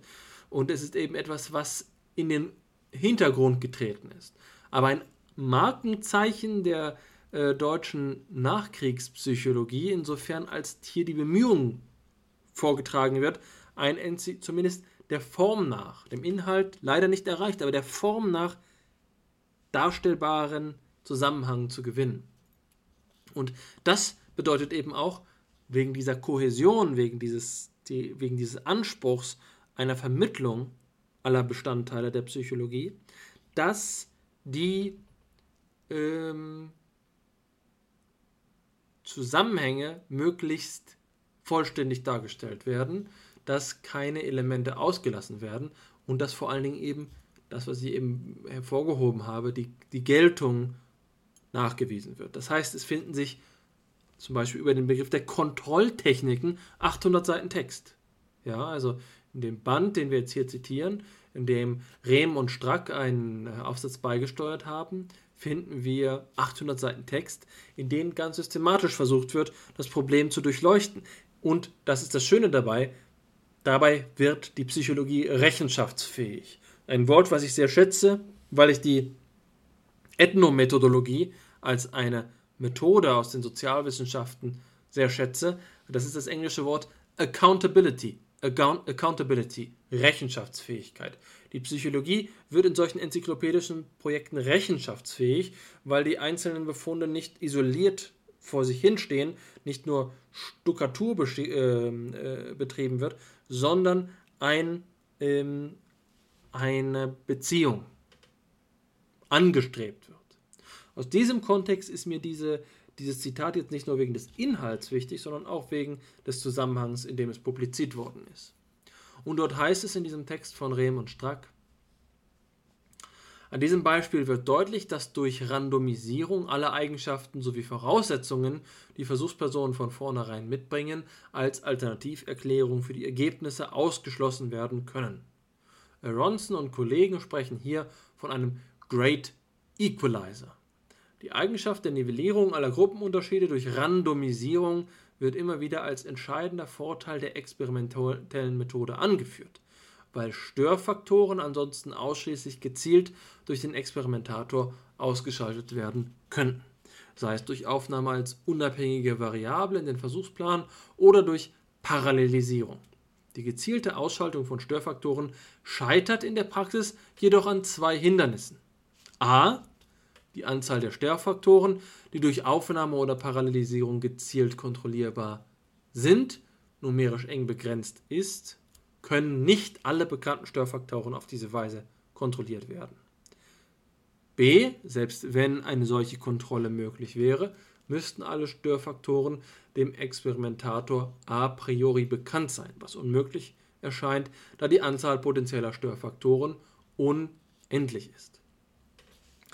Was Sie hier sehen, ähm, ist, und äh, ja, damit reflektiere ich bereits das Zitat, äh, dass die beiden äh, Konzepte Randomisierung und Störvariable in Beziehung zueinander gebracht werden und die ähm, Mächtigkeit der Randomisierung zur Kontrolle von, und wie gesagt, Kontrolle heißt hier Beherrschung von Störfaktoren erwogen wird, mit einem dem kritischen Urteil, dass Randomisierung alleine nicht ausreicht. Jetzt will ich dieses Urteil erst einmal einklammern, um nochmal den Zusammenhang klar darzustellen. Ich habe ja vorhin in unserer Stichwortliste gesagt, Randomisierung ist ein wichtiger Punkt. Die Argumentation ist die folgende. Wenn wir Versuchspersonen in einer Gruppe zusammenfassen, gelingt es uns, dass wir die Eigenschaften, die diese Versuchspersonen für sich tragen, in der Annahme, dass sich die Eigenschaften in einer Bevölkerung verteilen, auf ein Maß zurückführen, in dem sie selbst keine Kausalfaktoren mehr sein können. Das ist die Idee. Randomisierung ist nicht zunächst der Great Equalizer, sondern Randomisierung bedeutet, wenn wir eine, ich sage mal, bunte Mischung von Versuchspersonen zusammenwürfeln, in diesem tatsächlichen randomisierten Sinne, äh, zusammenführen, dann ist es ausgeschlossen, dass diese Eigenschaften, die nicht kontrollierbar sind, dass sie so streuen, äh, dass sie selbst nicht kausale Ursachen sein können. Man stelle sich vor, die Vorhersage betrifft äh, die Beziehung, die wir vorhin benannt haben. Ich bleibe bei meinem Beispiel. Sagt jemand dann, wenn er Wasser hört, Feuer oder umgekehrt. Und jetzt äh, gibt es die Gefahr, dass Versuchspersonen aufgrund von Persönlichkeitseigenschaften äh, in dieser Beziehung ein anderes Verhalten zeigen. Jetzt gibt es eine Manipulation. Wir sagen, wenn äh, wir in den Versuchs, ins Versuchslabor einen Feuerlöscher stellen, dann wird die Versuchsperson an Wasser denken. Wenn wir keinen Feuerlöscher äh, dahinstellen, dann wird die Versuchsperson nicht so häufig an Wasser, äh, wird sie nicht so häufig Wasser sagen. Und jetzt gibt es die Störvariable, dass wir einige Feuerwehrmänner und Feuerwehrfrauen äh, unter den Versuchspersonen haben.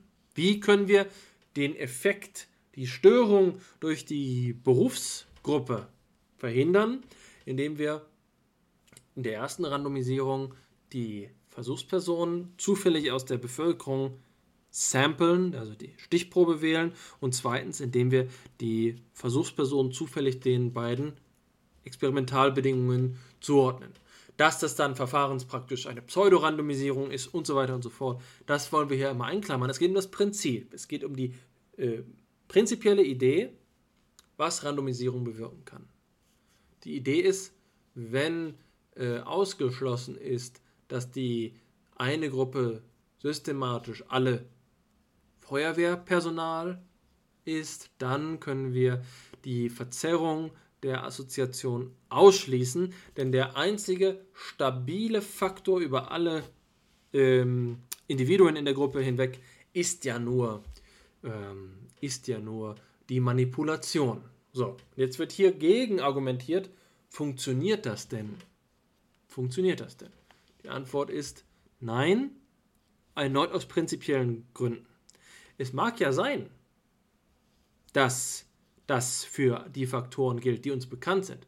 Aber was ist denn verfahrenspraktisch bei der Auswahl einer authentischen Randomisierung? Vorausgesetzt, dass wir sie überprüfen. Wir müssen uns darüber bewusst sein, ob wir in unserer Stichprobenziehung gebiased sind oder nicht. Und wenn wir nicht gebiased sind, ähm, dann gelingt uns die Randomisierung. Jetzt ist es aber so, dass wir um unseren Bias zu überprüfen, kennen müssen, in welchen Aspekten ein Bias vorliegen kann. Und vielleicht ist es eben so, dass die Randomisierung, die Randomisierung äh, in einem uns bekannten Faktor gelingt, ja, aber in einem anderen nicht.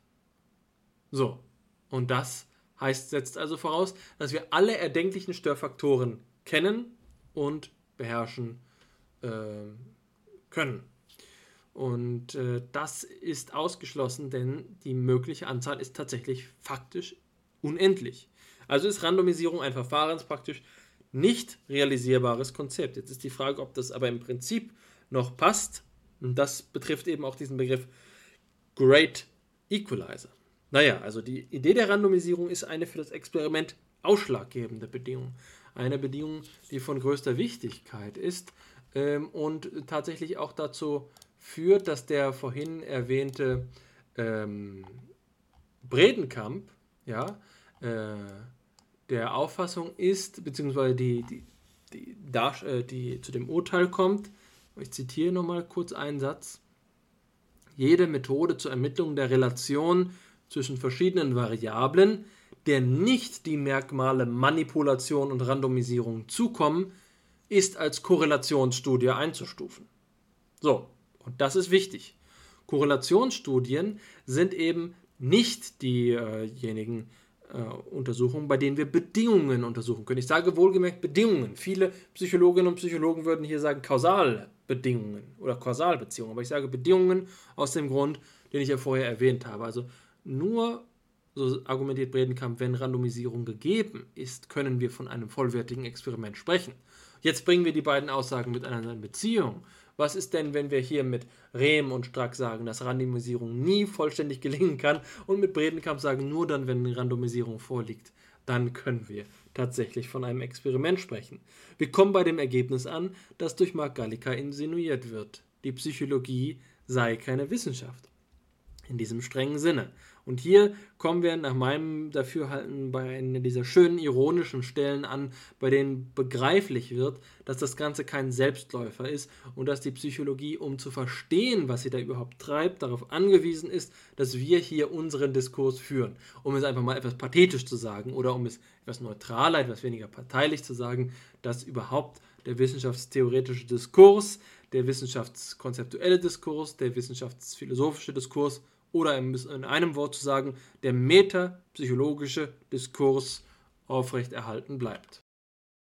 Ja, es ist sicherlich auch so eine Stelle in unserem Diskurs, an dem äh, Mathematiker und Mathematikerinnen vielleicht denken, wenn sie sagen, sie haben das Studium aufgegriffen, weil sie klare Antworten mit richtig oder falsch eben gesucht haben. Und das findet man in der Psychologie und in der Philosophie schon zweimal eben nicht immer.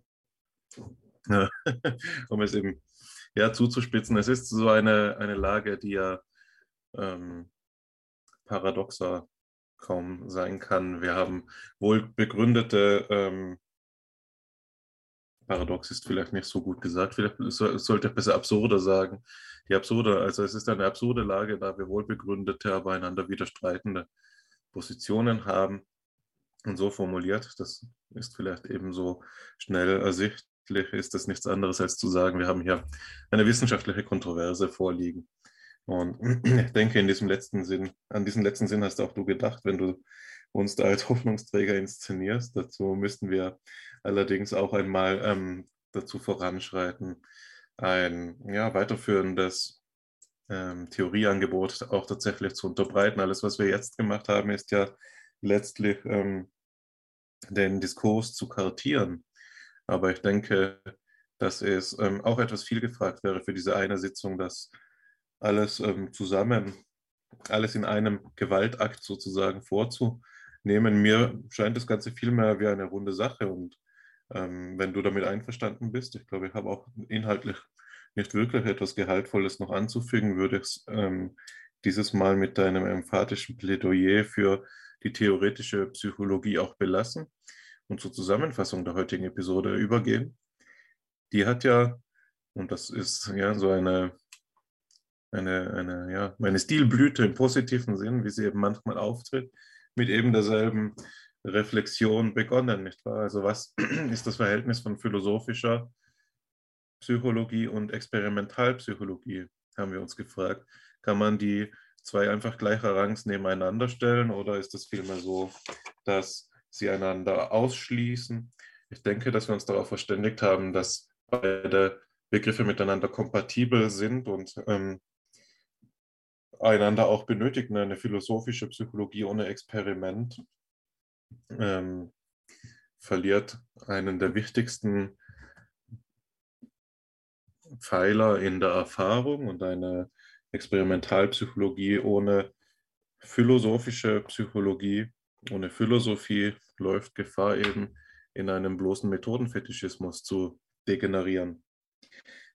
Ja, eine, eine weitere der wichtigen frühen Einsichten war zu sehen, dass Experiment nicht lediglich eine Methode der Wissenschaft ist, sondern gleichbedeutend damit sein kann, eine Forschungskultur ähm, von Grund auf zu prägen und zu durchformen. Wir haben viele verschiedene Beispiele dafür genannt, was darunter zu verstehen ist. Ich denke, das, was am ehesten ähm, taugt für die Zusammenfassung, ist der Zusammenhang, den du mit Wilhelm Wunds berühmt und auch berüchtigter ähm, Laborgründung ähm, angesprochen hast. Da ging es darum, dass um die Frage, ob das erste psychologische Experiment in diesem Labor durchgeführt wurde oder ob es vielleicht davor schon so etwas Ähnliches gab und du hast das klar und ähm, eindeutig beantwortet mit mannigfachen Verweisen, Fechner, Helmholtz und so weiter.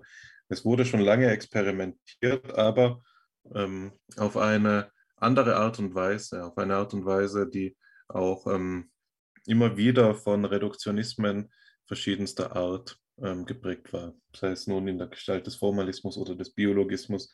Und was Wund eben mitgeprägt hat, war eben diese Forschungskultur des Experimentierens, auch im heutigen Sinn. Wir sind dann übergegangen ähm, zu so etwas, das vielleicht, das wir jetzt auch selbstironisch unter dem Begriff von ähm, einer Stichwortliste gefasst haben oder von eben verschiedenen Blitz- oder Schlaglichtern dessen, was es bedeutet oder was man bedenken muss, wenn man über das Experimentieren spricht. Dabei sind uns eben Begriffe ähm, zu Geist gekommen wie andere Methoden, von denen das Experiment abgegrenzt werden muss. Denn äh, Experiment ist zwar auch Forschungskultur, äh, ist zwar Forschungskultur, aber eben auch Methode. Und andere Methoden wären dann die Beobachtung, die Interpretation und so weiter. Wir sind auf die Experimentalsituation zu sprechen gekommen, wiederholt. Paradigmatischerweise das Laboratorium, immer wieder aber auch das Feld und das Verhältnis zwischen beiden, für das die Begriffe externe und interne Validität eben als Gütekriterien, die mit dem Experiment assoziiert sind, thematisch geworden sind.